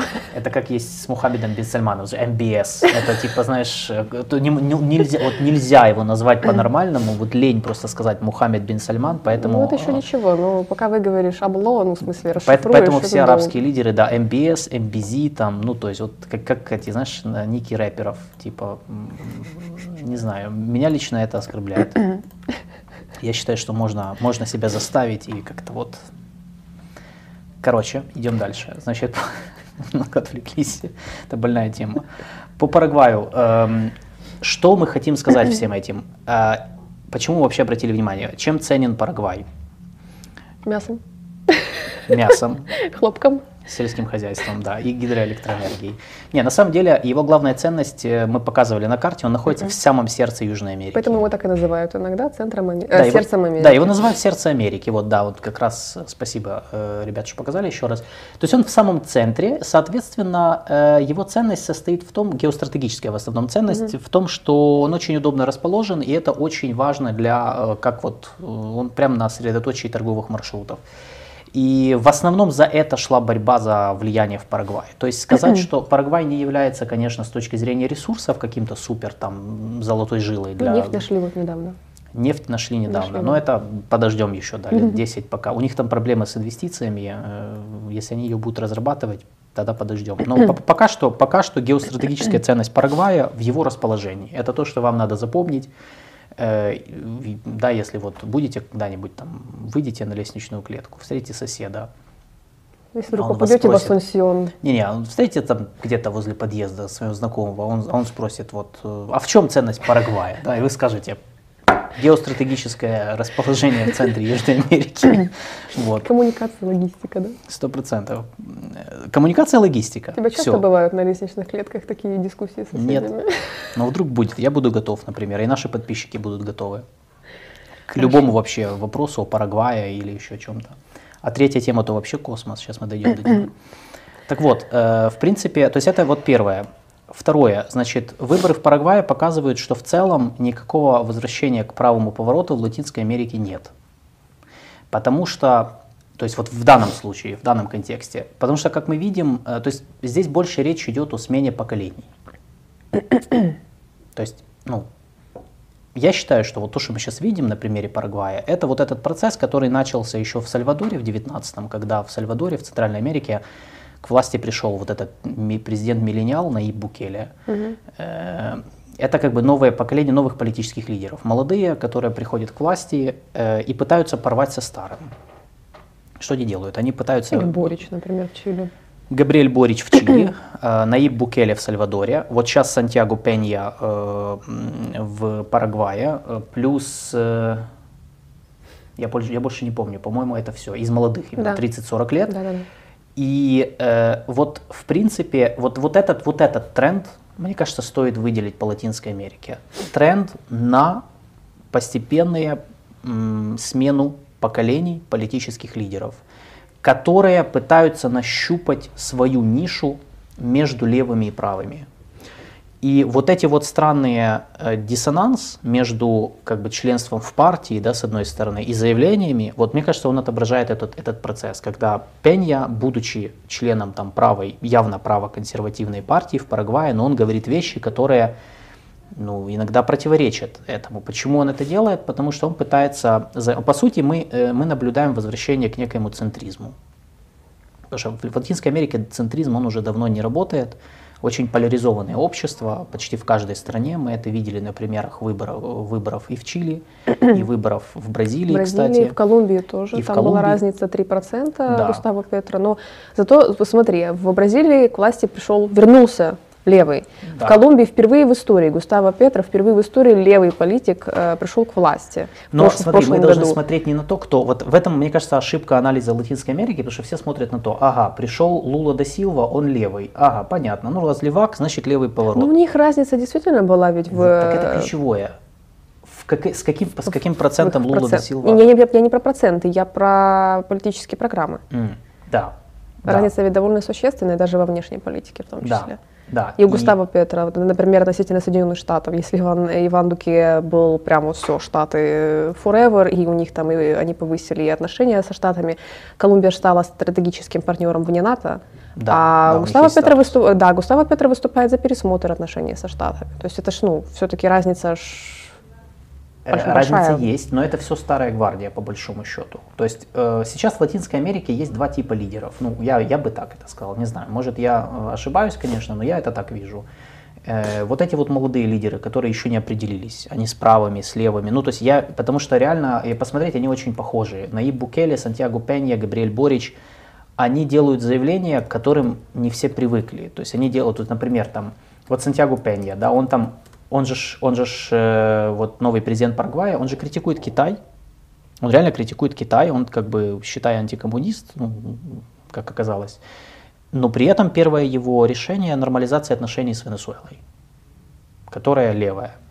Или, например, э, тот же Габриэль Борич, да, который как бы критически относится и к Штатам, и к Китаю вообще. То есть у него как бы такая позиция абсолютно...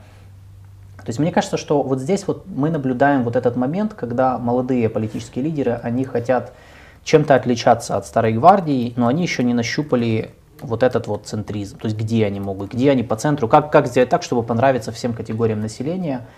Э, И если посмотреть на результаты выборов, то они же все побеждали, и в последнее время вот все побеждают с результатом там 50% плюс небольшие, там пару процентов. То есть по большому счету у них э, каждые выборы в Латинской Америке, они заканчиваются победой какого-то кандидата, ну вот и там половина на половину, по большому счету. И Сантьяго Пеньяш победил, у него там какой результат был? 43%, по-моему. Пенни, да, 40 42,7. 42,7. Ну, то есть даже меньше половины за него проголосовало.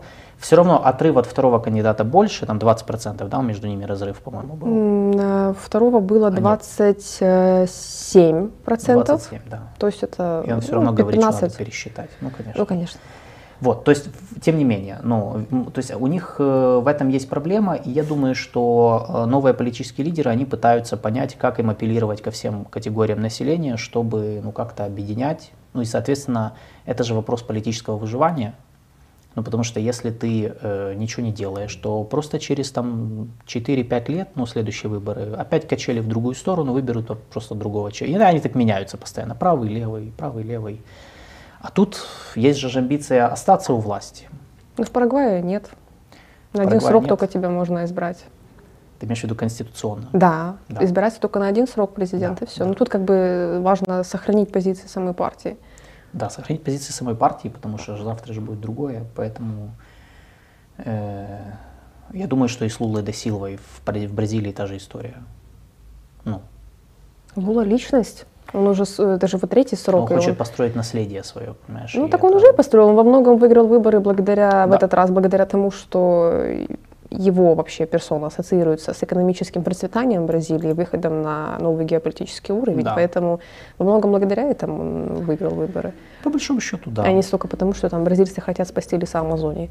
Вот. Да нет, ну, конечно, нет. Да, это все. С точки зрения внешней политики, выборы в Парагвае э, это больше плюс Штатам, я считаю, чем Китаю. Ну, так, если, если исходить чисто из, э, ну, из заявлений первых. Мы не знаем, как будет дальше, но по большому счету мы видим, что э, новый президент Парагвая, он не поменяет позицию по Китаю, то есть они будут дальше признавать Тайвань. Штаты, ну, нормально относятся и к партии, учитывая их многолетние связи с партией Колорадо, да, то есть как бы со, со времен эпохи холодной войны у них там все будет нормально. Китаю будет сложнее, если они захотят зайти в Парагвай, но мы повторим, да, я повторю, что Парагвай второстепенное направление в целом по латиноамериканской политике. Меня интересует вот этот момент про то, что он а, заявил о намерении перенести дипмиссию в Израиле в Иерусалим. Там э, Кортес в свое время, это был 18 год, Кортес заявил, что они будут переносить посольство из Тель-Авива в Иерусалим. А, и они это сделали в 2018 году, и Парагвай был третьей страной после Штатов и Гватемалы, которая это сделала. Это как раз вот э, Трамп тогда выступал с этими заявлениями, они что-то mm-hmm. и сделали. Mm-hmm. Но в тот же год Бенитес пришел к власти и сказал, нет, сворачиваемся, возвращаемся в Тель-Авив. Сейчас, сейчас качели снова в другую сторону.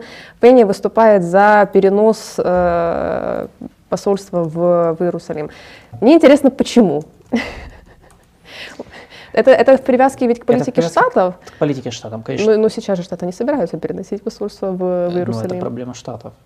Не, ну, э, во-первых, эта привязка была, привязка к администрации Трампа, которая при Трампе штаты проводили активную латиноамериканскую политику на самом деле. Активнее, чем при Байдене сейчас, ну, на, мой, на мой взгляд. Э, у Трампа был специальный представитель по Латинской Америке, Америке, плюс они же там развернули целую деятельность по попытке свержения Николаса Мадуро через Колумбию, Бразилию и как бы остальные соседние страны. Э, и, ну, то есть, э, и, э, по-моему, при Трампе Бенитес встречался с Трампом лично, mm-hmm. приезжал в Белый дом. То есть при Трампе они просто были очень активными, и, понятное дело, те страны Латинской Америки, которые считали, что они должны быть, идти в фарватере Вашингтона, они делали очень многие вещи, которые бы понравились Штатам и Трампу. А перенос посольства из Тель-Авива в Иерусалим это был один из ключевых э, шагов Трампа, который при Байдене не отменили. Угу. Они же не отменяли, но они оставили все как есть. Ну и плюс, я думаю, конечно, ну, надо же понимать, что Израиль в последнее время э, автономизируется в международных делах, по большому счету. То есть сейчас мы можем говорить о том, что Израиль в некоторых регионах проводит свою политику внешнюю. И иногда не обязательно в фарватере США. И, ну вот, это тоже способ ну, э, отношения развивать с Израилем. Потому что Израиль очень ценит такие решения. Перенос в Иерусалим означает признание Иерусалима как столицы Израиля и все. Чем Израиль может помочь Парагваю? Не знаю. Но... Импортировать говядину? Кто знает. Ну, вообще, ж, э, вообще ж, э, большую часть мяса, которое поставляется на Ближний Восток, угу. из Латинской Америки. Так что. Вот. Что у него еще было два интересных заявления. Он э, выступил по поводу, очень скептически по поводу общей валюты Аргентины и Бразилии. Это была инициатива Лула де Силва. Мы, кстати, тоже да. разбирали в одном из наших выпусков, да, да. Э, когда мы еще делали только аудиовыпуски, делали только подкаст. И он очень скептически э, выступил, высказался по поводу идеи Лулы Силы воссоздать УНАСУР. УНАСУР – это такая была идея объединения э, стран э, Южной Америки, такой союз Южной Америки, еще Симон Боливар когда-то выступал с подобной инициативой. А Лула Сила, когда пришел к власти, уже начал все, давайте возрождаем УНАСУР, все тут кучу институций, везде Бразилия должна быть, везде Бразилия УНАСУР должна... Это, поясни. Я пояснила, это ну, вот, э, объединение региональное. Есть УНАСУР, и это, есть Меркосур. А Меркосур да. это общий рынок. То есть да, это экономическое вот объединение. А УНАСУР это вот э, когда-то была идея об э, объединении всех стран угу. Южной Америки. А, вот. То есть, как бы, тоже вот интересное его заявление. А, почему, почему он так вот выступает против э, идеи об общей валюте? То есть э, это, это чисто э, все, что против, все, что предлагают эти левые, эти, эти левые. Да, я ну, такой же сам левый. Идеологически. Ну, тут чисто вопрос э, как бы соперничества, как мне кажется.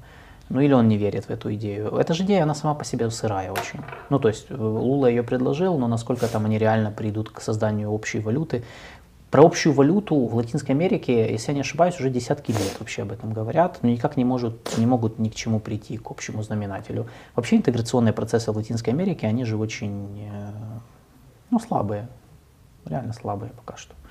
То есть даже вот посмотреть на региональные организации, куча региональных блоков угу. э, разных, на которые там есть еще Кари, если карибские страны еще брать, есть отдельный региональный блок, куда они входят. Есть организация американских государств, куда входят в основном страны э, угу скажем так, в Союзе с США, а левые вообще на нее там плюются. Поэтому тут, ну, это более, часть более широкой как бы проблемы. Что у нас, э, что у нас путаются Парагвай и Уругвай в чате? Я не знаю. Ребята, Парагвай и Уругвай две разные страны. Да. Ну. И там, и там правые сейчас. Да, и Ну, там, и это- там ну, это две разные При страны. власти правые, но это разные страны. Разные страны, да. И они, ну, это как с Ираном и Ираком. Ну, уже, правда, не, дав- давно, не, давно не путаются. И Австрия, богу. Австралия, да. Не, ну это уже, да, если мы... Австрия, Австрия. Какая, какая, Какая разница? разница? Иран, Ирак, какая разница, да? Да, есть, никакой, вот. собственно. Да, это две разные страны, Парагвай и Уругвай, не путайте, пожалуйста, разная география, разное местоположение. Э, Ну, они же соседи, че. Да, да, да. Река. Уругвай знают, кстати, вот в чате мне напомнили, эм, что, да, Уругвай, знаешь, есть, есть, по каждой стране, я заметил, есть какие-то стереотипные штуки, типа вот, вот мы ничего не знаем про эту страну, но есть какая-то одна вещь, которую почему-то все слышали. Типа как про Уругвай, вот мне в чате напомнили, э, в Уругвае президентом был Хосе Мухика, э, которого почему-то называют самым бедным президентом. ну как бедным? Он просто так ходил, как бы он такой образ создал внешний. Да. Он там ходил по улицам пешком, там очень много общался с людьми, и он как бы себе создал образ очень... Он действительно вел аскетичный образ жизни, но сказать, что он был бедным, Ну, это типа как Трамп, который согласился, согласился на зарплату в 1 доллар, да, когда он был самый президентом. бедный президент мира, Трамп. Он же не получал зарплату, не получал. Вот, то есть в этом плане. Ну, Президент ну, штатов же ну, может Мухика- выбрать, да, себе зарплату там в пределах. э, И вот Трамп выбрал Я думаю, себе. Трампу не нужна была эта жалкая Трамп выбрал зарплата, себе 1 да, доллар зарплату, да. У него все было нормально. Да, то с Уругваем, с Уругваем именно так. Вот почему-то как-то это все знают, это многие знают, реально я слышу вот как-то вот, ну, многие, не все, конечно, но это вот такой, такой, знаешь, один факт, который почему-то вот в какой-то момент где-то закрепился в памяти людей, которые там плюс-минус, э, ну, понимают, где это и что это. Про Парагвай я не знаю таких вещей. Я только знаю, что вот, ну, кроме Парагвай, Уругвай, как бы, да, то есть как с Ираном и Ираком. Так, давай идти дальше. Да. Третья тема и э, Переезжаем в другой конец света. да, переезжаем. э, Да, кстати, нам тут в чат э, сказали, что вот мы не показываем фотографии новых лидеров. Это правда. да, надо, я, я думаю, что э, каких Сантьяго Пенни? Например, да. Э, Ну я могу найти, м, я просто. Не, ну мы же делали раньше такие минутки минутки просвещения, да. Я просто не находил нормальной, нормальной фотографии, если честно. Да наберите в гугле Сантьяго Пенья, ну и все. Как бы там просто куча фоток. Я не хочу сейчас, я просто не могу найти фотки, которые можно использовать без вот этих вот как бы авторских прав. Еще сейчас мне что-то скажут. Э, Я, короче, найдите его в гугле. Поехали. Э, Переносимся в Тихий океан. Я хочу еще сказать, ребят, э, в нашем подкасте, подкаст под номером 9, мы там подробно разговаривали о новой валюте Бразилии и Аргентины. в Скинь мне её- ссылку, если можешь. Я его кину в А, чат. Хорошо, я сейчас зайду на SoundCloud. Да, я его тогда кину в чат. И, и скину на SoundCloud. Да, мы там подробно обсуждали эту тему по молекулам, что это вообще, зачем это, кто предложил, и куда это все приведет, какие перспективы. Поэтому, пожалуйста, послушайте. Сейчас я, я сейчас Так, найду э, по э, поводу, треки. по поводу С-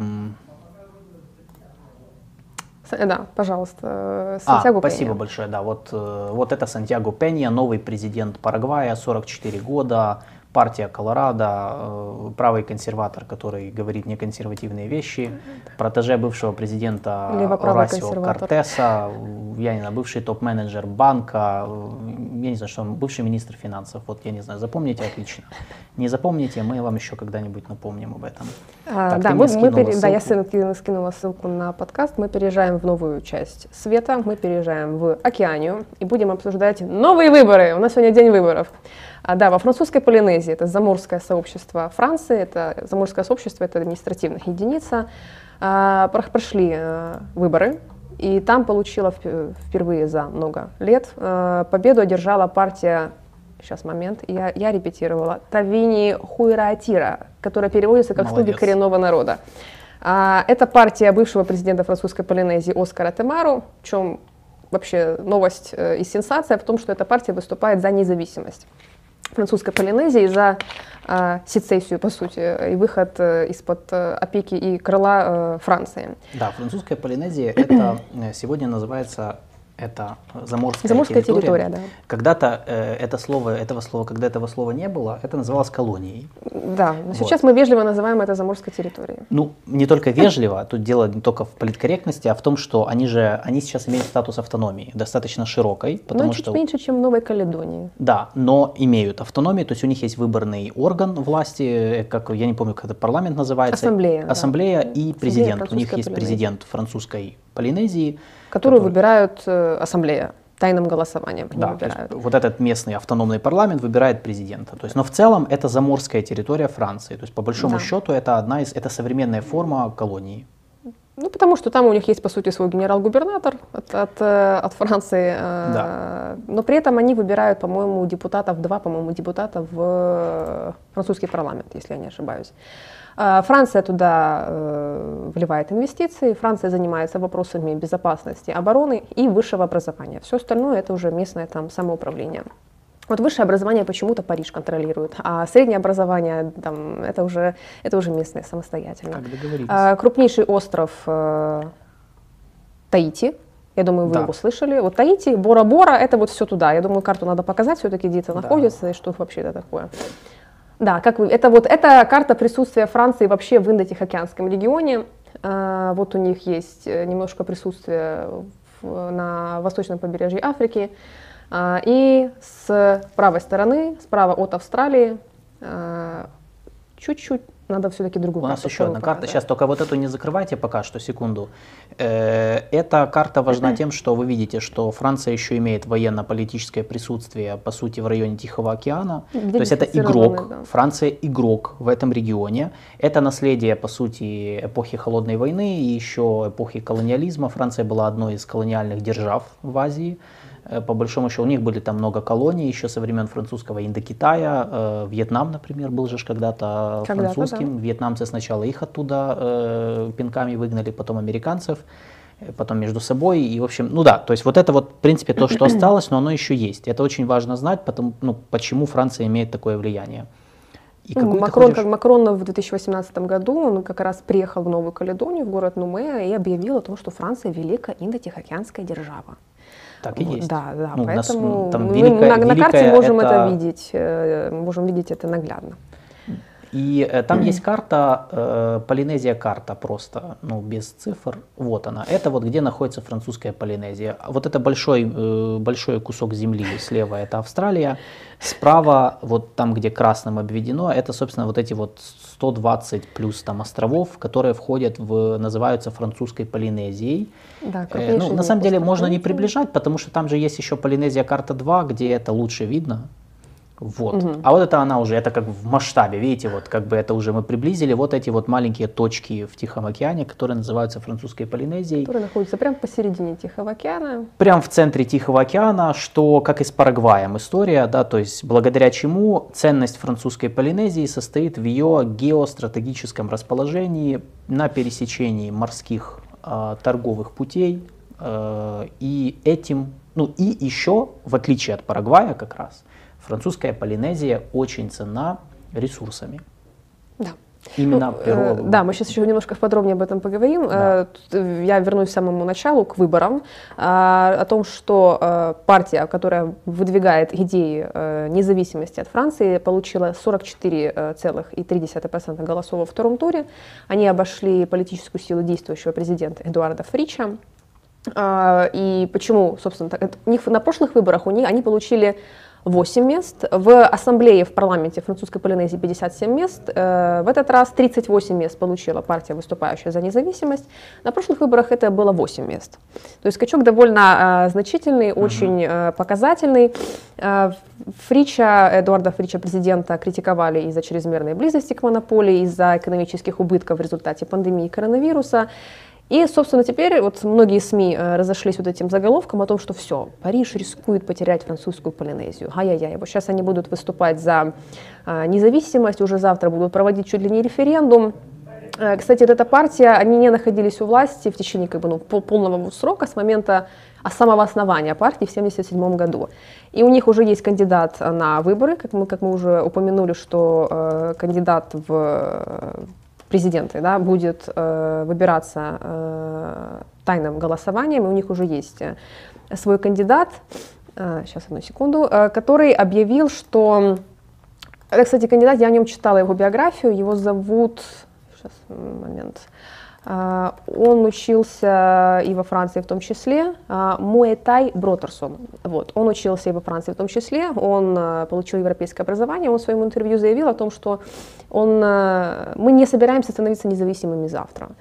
То есть это будет, судя по всему, довольно длительный процесс, и я не, не стала бы делать таких резких выводов о том, что все, катастрофа, партия, которая выступает за независимость, выиграла выборы, поэтому все, завтра уже Франция потеряет Но я думаю, они, они ее получат. То есть процесс запущен, потому что даже те, кто выступал против независимости в свое время, профранцузские политики, там такие как Гастон Флос, например, который был президентом пять сроков разных, э, очень профранцузский политик, он сейчас сидит, ему уже 91 год, он сидит сенатором во Франции, в Париже. Даже он э, в январе прошлого года э, сказал, что он поддерживает независимость французской, французской, французской Полинезии. И это, ну, как бы, это серьезный знак того, что острова могут, ну, это же, это же тренд, по сути, потому что это уже продолжается несколько десятилетий, то есть вот это деко, деколонизация остатков угу. как бы вот, вот этих всех колониальных империй, и я думаю, что процесс запущен. Ну, То Франция есть... обязалась же э, деколонизировать Новую Каледонию в 23 году, ну что-то да, что да. пошло не так, что-то не пошло. Они, они будут цепляться, и мы сейчас как бы, собственно, объясним, почему они будут цепляться за это. И они будут цепляться, э, потому что, ну, во-первых, э,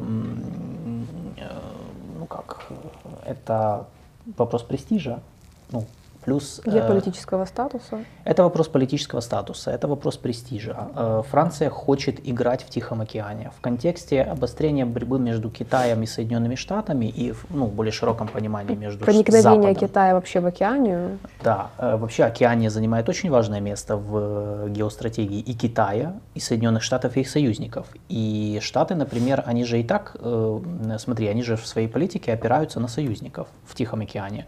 Да. Они чтобы с нуля не разворачивают, наращивают свое Конечно. военное присутствие. То есть они опираются где-то на Австралию, например, если это касается вопросов Фиджи. Да, мы разбирали в одном из подкастов, по-моему, Фиджи, э, как Австралия, э, возле которой они находятся, то есть Штаты действуют через Австралию, или они опираются на Британию, где-то в союзе с Британией работают.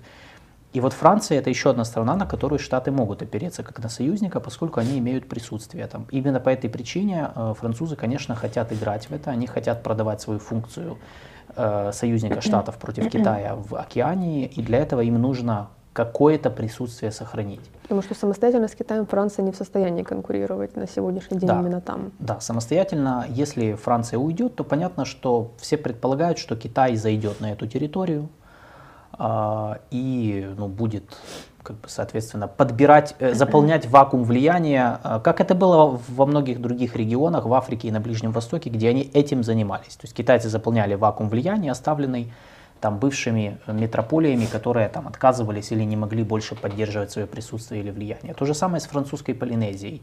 То есть острова, которые там кажутся нам далекими и неважными, на самом деле они имеют очень важное значение для формирование вот этого нового баланса в океане и вообще для, в целом для э, региональной политики здесь. И, как мы понимаем, это часть более широкого э, геополитического противостояния между США и Китаем в Индийском и Тихом океанах. Э, давай по ресурсам. То есть все-таки кроме своего расположения французская Полинезия, и это, наверное, еще одна, одна причина, почему Франция будет держаться, и Запад будет держаться за нее, даже если они объявят независимость, Полезные ископаемые. Да, полезные ископаемые, это правда. Э, в э, это, это сумасшедший биоресурс. Во-первых, еще помимо того, что там есть э, биоресурсы, Франция имеет вторую по величине в мире экономическую зону эксклюзивную экономическую зону. Это 11 миллионов квадратных километров, и 45% этой экономической зоны занимает французская Полинезия, где-то 4,5 миллиона квадратных километров. То есть в этой эксклюзивной экономической зоне огромное количество а, биоресурсов, то есть там и ценные породы различных промысловых рыб, и залежи полезных ископаемых, а, месторождения энергоресурсов в том числе, цветные редкоземельные металлы. Не относясь к французской э, Полинезии, но вот в Новой Каледонии там сосредоточена четверть мировых запасов никеля. То есть поэтому эти вот регионы для э, Франции имеют действительно очень важное значение, даже не в контексте вот, э, там, присутствия или геополитического статуса, но в контексте элементарно сырья, биоресурсов и плюс, конечно, это судоходные важные коммуникации. Потому что судоходные пути, которые связывают, с одной стороны, вроде бы и Северную и Южную э, Америку, а с другой стороны, и Восточную Азию с Австралией. И вот на этом э, перепутье находятся вот эти маленькие острова, конечно, это имеет очень серьезное э, и важное значение вот даже вот в таком практическом контексте. В французской Полинезии, кстати, там порядка 1100, если я не ошибаюсь, человек, э, имеется в виду дислоцировано командование вооруженных сил французской Полинезии, и там даже э, есть немножко инфраструктуры, там и корабли, и вертолеты, и даже пять э, транспортов находятся. Вот. Поэтому, кстати, вот относительно французской Полинезии, э, Полинезии в 2013 году в Генассамблее ООН была принята резолюция с подачей именно Китая, поддержку неотъемлемого права народа французской революции на э, французской Полинезии, французской революции, французской Полинезии на самоопределение, в соответствии, естественно, с 11 статьей Устава ООН. Ну, То что есть логично, Китай конкуренты не дремлят, да. э, конкуренты Да. не дремлят. Но, кстати, вот э, ты говорил по поводу того, что Франция может выступать союзником с Штатов в регионе против Китая. Но ведь Штаты в свое время пытались, э, ну, условно, выдавить Францию из региона в 80-е, 90-е годы, 80-е, когда эм, в этом регионе у Франции раньше был полигон для ядерных испытаний. А, Соответственно, это приносило серьезный ущерб и вред э, окружающей среде, экологии, и коренные народы высту- выступали с протестами против э, ядерных испытаний. И Штаты поддерживали все эти инициативы. А, И в конечном итоге французы пошли на попятную, э, свернули все, все, свои, все свои ядерные, всю свою ядерную деятельность. Там даже, э, даже выплачивали компенсации за уничтожение уникальной экологии региона. Но по сей день вот эту экологическую тематику периоди- периодически поднимают, и вот риторику о том, что какой ущерб Франция нанесла, она периодически звучит вот среди э, ме- местного населения. А вот эти все компенсации, ну, ничего как бы и не, и не приносят никакой пользы. А, даже, даже вот эта консервация на полигонах, э, острова Муруро и Фангатауфе. Вот. Там происходили серьезные аварии, даже вот э, перед консервацией. Информация об этом засекречена Парижем. Ну, короче, вот какие французы плохие, экологию а, вообще нанесли непоправимый ущерб и, и вообще. А ядерная программа Вашингтона даже в свое время, в 80-е годы, характеризовалась как вот угроза целой региональной безопасности и даже ущемление прав коренных народов. То есть можем ли мы здесь действительно говорить о том, что Франция и Штаты будут кооперироваться в противостоянии Китаю? М? Будут. Э, Потому что, ну, первое, у них общий интерес э, не допустить Китай в эту зону. Э, Второе, я думаю, что Штаты, как, ну, если даже они будут понимать, я думаю, скорее это более вероятный сценарий, что независимость неизбежна, ну, что вот, ну вот, ну все сошло, да, и референдум готов, и местные жители хотят независимости, и уже выбрали всех, кто выступает за независимость, и все элиты уже за независимость. Я думаю, они сделают все, чтобы в результате провозглашения независимости французской Полинезии там осталось какое-то присутствие Запада. Ну, это же можно всегда сделать, всегда можно договор какой-то подписать, и, в общем-то, никаких проблем. Э, Ну, точно так же Штаты же остались, там, сохранили свое присутствие там, в Азии, да, и в Японии, и в Южной Корее, и на Тайване, ну, точнее, в, в районе, да, в, Южно, в районе Южно-Китайского моря, на Филиппинах, несмотря, ни на, несмотря на то, что Филиппины, э, опять же, получили независимость от тех же Штатов в свое время. Поэтому я думаю, что да, вот здесь, э, поэтому в каком-то смысле в контексте выборов во французской Полинезии, вот мы их масштабировали, и мы о них вспомнили, потому что в контексте мы можем говорить об обострении э, соперничества за вот эти вот богатые ресурсами, э, никелем в частности, который очень важен да, для всех, э, богатыми ресурсами и стратегически расположенными островами между Китаем и Западом в контексте более глобальной борьбы за э, Индийский и Тихий океаны, которая становится все более актуальной, э, поскольку страны Запада все больше ориентируются именно на Азию как на главную арену противостояния с Китаем. Эм, и тут был э, вопрос от э, человека с ником менеджер. Жители французской Полинезии являются гражданами Франции. Да. Да, так и есть. Более того, французские жители французской Полинезии, они могут, они, они являются гражданами Франции, они могут ездить во Францию в любое время, могут жить в любом месте во Франции, где хотят. Они могут, они участвуют в голосованиях на местных выборах, национальных выборах во Франции. Как я сказал, бывший президент французской Полинезии Гастон Флос, он является сенатором, то есть он заседает, он сенатор Франции. То есть в Верхней Палате французского парламента заседает. Э, президент, кстати, Франции, он же является главой государства французской Полинезии. Ну, то есть он же, э, и он там представлен вот этим вот верховным комиссаром. Угу. Поэтому да, ну, как это в любой действительно... колонии. Что? Как в любой колонии. Как и в любой колонии бывшей заморской территории. И э, интересно, что, кстати, и французы что же могут? Они, э, французы могут свободно ездить во французскую Полинезию. Любые, кстати, кстати жители э, ЕС, у которых есть вот эта виза D, вот эта долговременная виза, э, они могут спокойно въезжать во французскую Полинезию тоже, как в Шенген-зону, считай, ну как во Францию. Вот, поэтому тоже очень интересный момент, да, это не просто, то есть это не просто некая там территория, которая там уже давно самоуправляется. Это вот очень, очень тесная связь здесь. Эм, Оскар Темару, кстати, вот интересный момент, это глава этой партии. В 2018 году подал против Франции, был подан иск в Международный уголовный суд Гаги ага. в связи с последствиями испытаний в Полинезии, потому что Темару заявил, что мол, это, это вот это, Э, то есть испытания были навязаны под угрозой создания военного правительства в французской Полинезии. И это все прямое последствие, вот эти все ядерные испытания колонизации. Поэтому, как мы, как мы можем видеть, по сей день э, педалируется вот эта вот тема ядерных испытаний и экологического ущерба. И вообще, я думаю, что в дальнейшем Тамару тоже будет поднимать э, именно этот вопрос, кстати. Но вот министр внутренних дел Франции Жеральд Дарманен заявил, что ну, сделали свой выбор. Это все, мы, мы, мы признаем этот демократический выбор. А, можем ли мы говорить о том, что э, Париж э, со скрипом, но все-таки будет, они будет при, сделать. Они принимать будут, это. Они не будут идти против, ну, они ничего как бы сделать особо не могут. Конечно, они будут договариваться. То есть для них лучшая стратегия это договориться. Но с другой стороны, как вот, э, как вообще вот это государство может функционировать, учитывая сложное географическое положение, то есть самостоятельно. Они ведь получают серьезные дотации от Франции на развитие. Конечно. Они не имеют опыта управления безопасности, вопросов безопасности и не, обороны. Да. То есть э, даже вот эти малые островные государства южной части Тихого океана, они ведь тоже во многом действительно, ну не то чтобы зависят, но э, там прям экзистенциально, да, но их экономика э, слабая, во многом зависит от сотрудничества с крупными государствами Австралии, там, Новой Зеландии, например.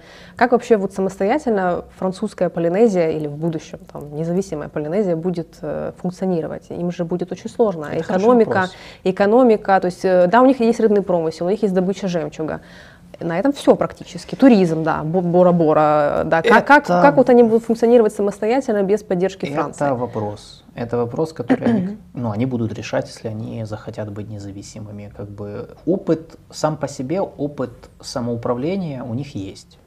То есть на территории Полинезии э, почти сто лет существовало королевство Таити. Да. Реально. То есть они, то есть они, у них была монархия, они себе собой управляли. Это не то, что какие-то там как у нас обычно представляют, ну, как бы ж люди, да, это какие-то там туземцы, которые вообще не понимают. Не, абсолютно, это же французы, это французы, ну, жители Франции, которые там живут, там, да, большая часть живет на одном острове, вот этом остров, острова общества. Society да, Island. Да, Society Islands, это типа самый крупный, где больше всего жителей живет, это 120 тысяч. Э, население всего 300 тысяч, там чуть меньше. Да, а здесь 122 тысячи, но это агломерация сама вот этого города. Вот, то есть это же это вопрос, как они построят. На самом деле, э, э, скажем так, государство, успех государства же определяет не только твоя площадь, ну или Площадь не определяет населения. успех государства. Да, ну вообще да. ничего. То есть это, это э, определяет э, наличие как бы, мозгов, то есть наличие эффективного какого-то государственного аппарата, управления. То есть как ты этим управляешь. Э, потому что если ты можешь управлять плохо, у тебя могут быть куча ресурсов, да, но ты можешь управлять плохо, и поэтому ты не реализуешь их потенциал. Э, в Африке же куча государств, которые использовали свои ресурсы и стали мощными, а есть, которые имеют огромные залежи там, э, полезных ископаемых, но они чувствуют себя очень Что, плохо. В Африку далеко ходить не надо.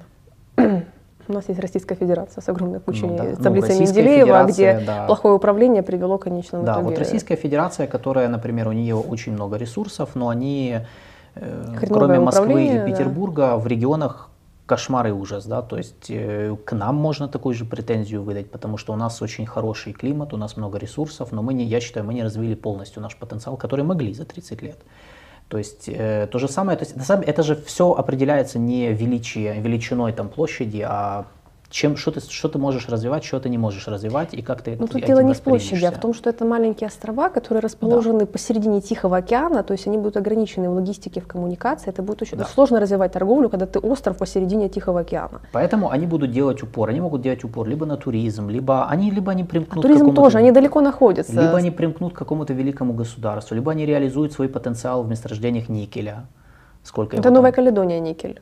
А, это в Новой Каледонии. Новая Каледония, никель. Не, я говорила от Новой Каледонии. Ну вот, например, Новая Каледония, которая тоже, кстати, территория Франции, э, и тоже же там же были эти все замесы по поводу независимости. Э, был референдум в 2021 году. Да, и он провалился, по-моему. Да, он провалился. Да, это был третий есть, референдум, он опять провалился в третий то есть, раз. Если когда-нибудь Новая Каледония станет независимым государством, у них есть никель. 35% мирового, мировых четверть. запасов, четверть мировых запасов. То есть вот как бы они могут им распорядиться, а могут не распорядиться, да, туда могут просто зайти крупные корпорации, и на этом все закончится. А могут зайти крупные корпорации, принести инвестиции, и если ими хорошо распорядиться, они могут там во что-то... Китайцы раз... придут опять с инвестициями. Еще им раз. нужен никель. Опять же, французская Полинезия то же самое. То есть они либо примкнут к великой державе какой-то, Китай, США, Австралия, еще кто-то, либо что-то свое будут развивать, либо не будут развивать. И будут там просто еще одной там страной, которая там, не, не могла, не может развиваться нормально. Короче, то есть это все вопрос к ним в первую очередь. То есть я не люблю просто ставить крест, э, знаешь, типа у, у государства остров, все, там вы ничего не можете, идите там. Не, ну что-то могут, но опять-таки это осложняет остальное Конечно. положение, особенно в посередине Тихого океана, да. опять-таки. С другой стороны, они столетиями так жили. С 500 года до нашей эры полинезийцы жили на этих островах ну, каким-то образом. То есть, вот, Времена меняются. Пока туда не приехали Фернан Магеллан. Плюс еще компанией. климатические изменения. Вот э, Фиджи э, бьет тревогу, что ай-яй, нас затапливает, давайте что-то делать. Да. Новая Зеландия и Австралия. У, у французской Полинезии ровно такие же будут проблемы. Абсолютно так, да. Но Тут как ну, бы... Во всяком случае, да, э, не надо верить заголовкам о том, что завтра французская Полинезия станет независимым государством. Ни завтра, ни послезавтра, и это еще да, большой это вопрос. процесс, который, скорее всего, затянется. У них есть обида на метрополию, в первую очередь, за вот эти ядерные испытания, потому что действительно там ну, ну ужас, что творилось в связи с этим. Как бы, и 30 они... лет там было порядка сотни различных испытаний ядерных. Да, да, и это, в общем, да, это плохо э, сказалось на, как на состоянии э, экологическом, да, этого биосферы, так и, ну, или как это правильно сказать, на эко, экосистемы, да, то есть на состояние экосистемы, так и на здоровье местных жителей. Поэтому как бы у них есть вот эти настроения антифранцузские, эм, как и в Африке, везде. Вот вообще, то есть, но мы наблюдаем этот тренд, что да, Франция, Франция просто постепенно трансформирует свои отношения со своими бывшими колониями, и вот это вот один из тех примеров.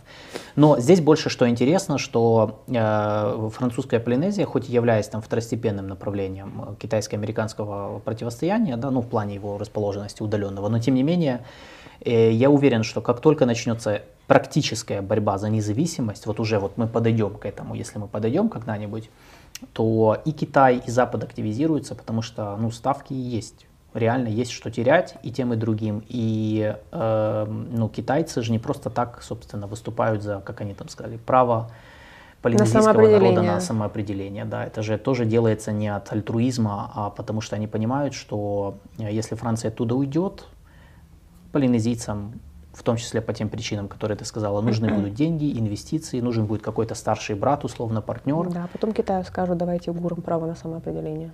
Да, mm. да, да, поэтому, ну нет, так это же инструмент, который используется в, меж, в мировой политике уже сколько долго. Вот так на сегодня. Да. На сегодня все. Да, да это была последняя тема. Э, значит, я, мы, на, мы будем, следующий эфир будет как обычно, по умолчанию, в следующую пятницу в 2 часа. Если будут какие-то дополнительные эфиры, чего я не исключаю, а, мы сообщим. А, но в любом случае, спасибо за то, что были с, нами. Надеюсь, вам было интересно. У нас сегодня такой вот э, пакет перед, в, избирательный, так сказать, да, по выборам мы прошлись, и немножко такой очень отдаленный от наших, от Украины, но тем не менее я считаю, мы что расширяем это... горизонты в прямом смысле. Не только да. расширяем горизонты, мы просто показываем э, связанность очень отдаленных регионов с трендами, которые нам всем известны. Да? То есть это тренды, связанные с э, глобальным противостоянием великих держав, с трансформациями политическими в разных регионах и странах, некоторые из которых нам тоже, в принципе, э, для нас похожи. Вот. Э, Иван Мельник спрашивает, чем нам могут быть интересны страны Южной Америки в экономическом плане? Ну, там много чего есть экономического, да. Мы сейчас не будем. Это, это, это, Это можно отдельный эфир да, сделать на Можно отдельный эфир сделать. что Почитайте дес- мои статьи, пожалуйста, про Южную Америку и Украину. Я... Ну, ты, У меня есть э, целый пакет статей на эту тему. Вот давай, поэтому, давай на пожалуйста. следующий, э, давай, когда у нас будет, то есть у нас будет, э, или ты можешь дать списком свои статьи, я могу вообще скинуть э, список каких-то там полезных материалов, почитать Может, про Латинскую описание? Америку. Я могу потом, я, я потом могу пост сделать в Ютубе э, про это. Мгм. То есть я дам список, например, там каких-то базовых э, статей, материалов, которые можно почитать про Южную Америку. Дмитрий Кулеба вот собрался в тур по Латинской Да, Америке. Кулеба скоро будет ехать в тур, региональное турне по Латинской Америке, поэтому, в общем, да. Вот и расскажет нам, в чем нам смысл и Да, в вот чем может быть, интерес вы, кстати, да, вы можете торговый. последить за ним, может быть, он сформулирует наконец-то нашу какую-то концепцию по региональную стратегию по Латинской Америке. Я буду надеяться, что не в последнюю очередь благодаря мне. Да, потому, Потому что, я, я делала материалы на эту тему, я похвастаюсь, да, я да, молодец. да. Не, ну, если сама не, не, не Ну похвалишь да, себя, то себя не похвалишь, похвалит. никто не похвалит, да. В общем, да, да, вот, Иван подписался на тебя, будет тебя читать. Спасибо большое. Э, Спасибо всем, спасибо спон- за то, что подписались на спонсорство. Э, Еще раз подписывайтесь на наш канал и э, до встречи в следующую Следующую пятницу, а может быть раньше, мы сообщим. Всем спасибо. Всем пока. Bye.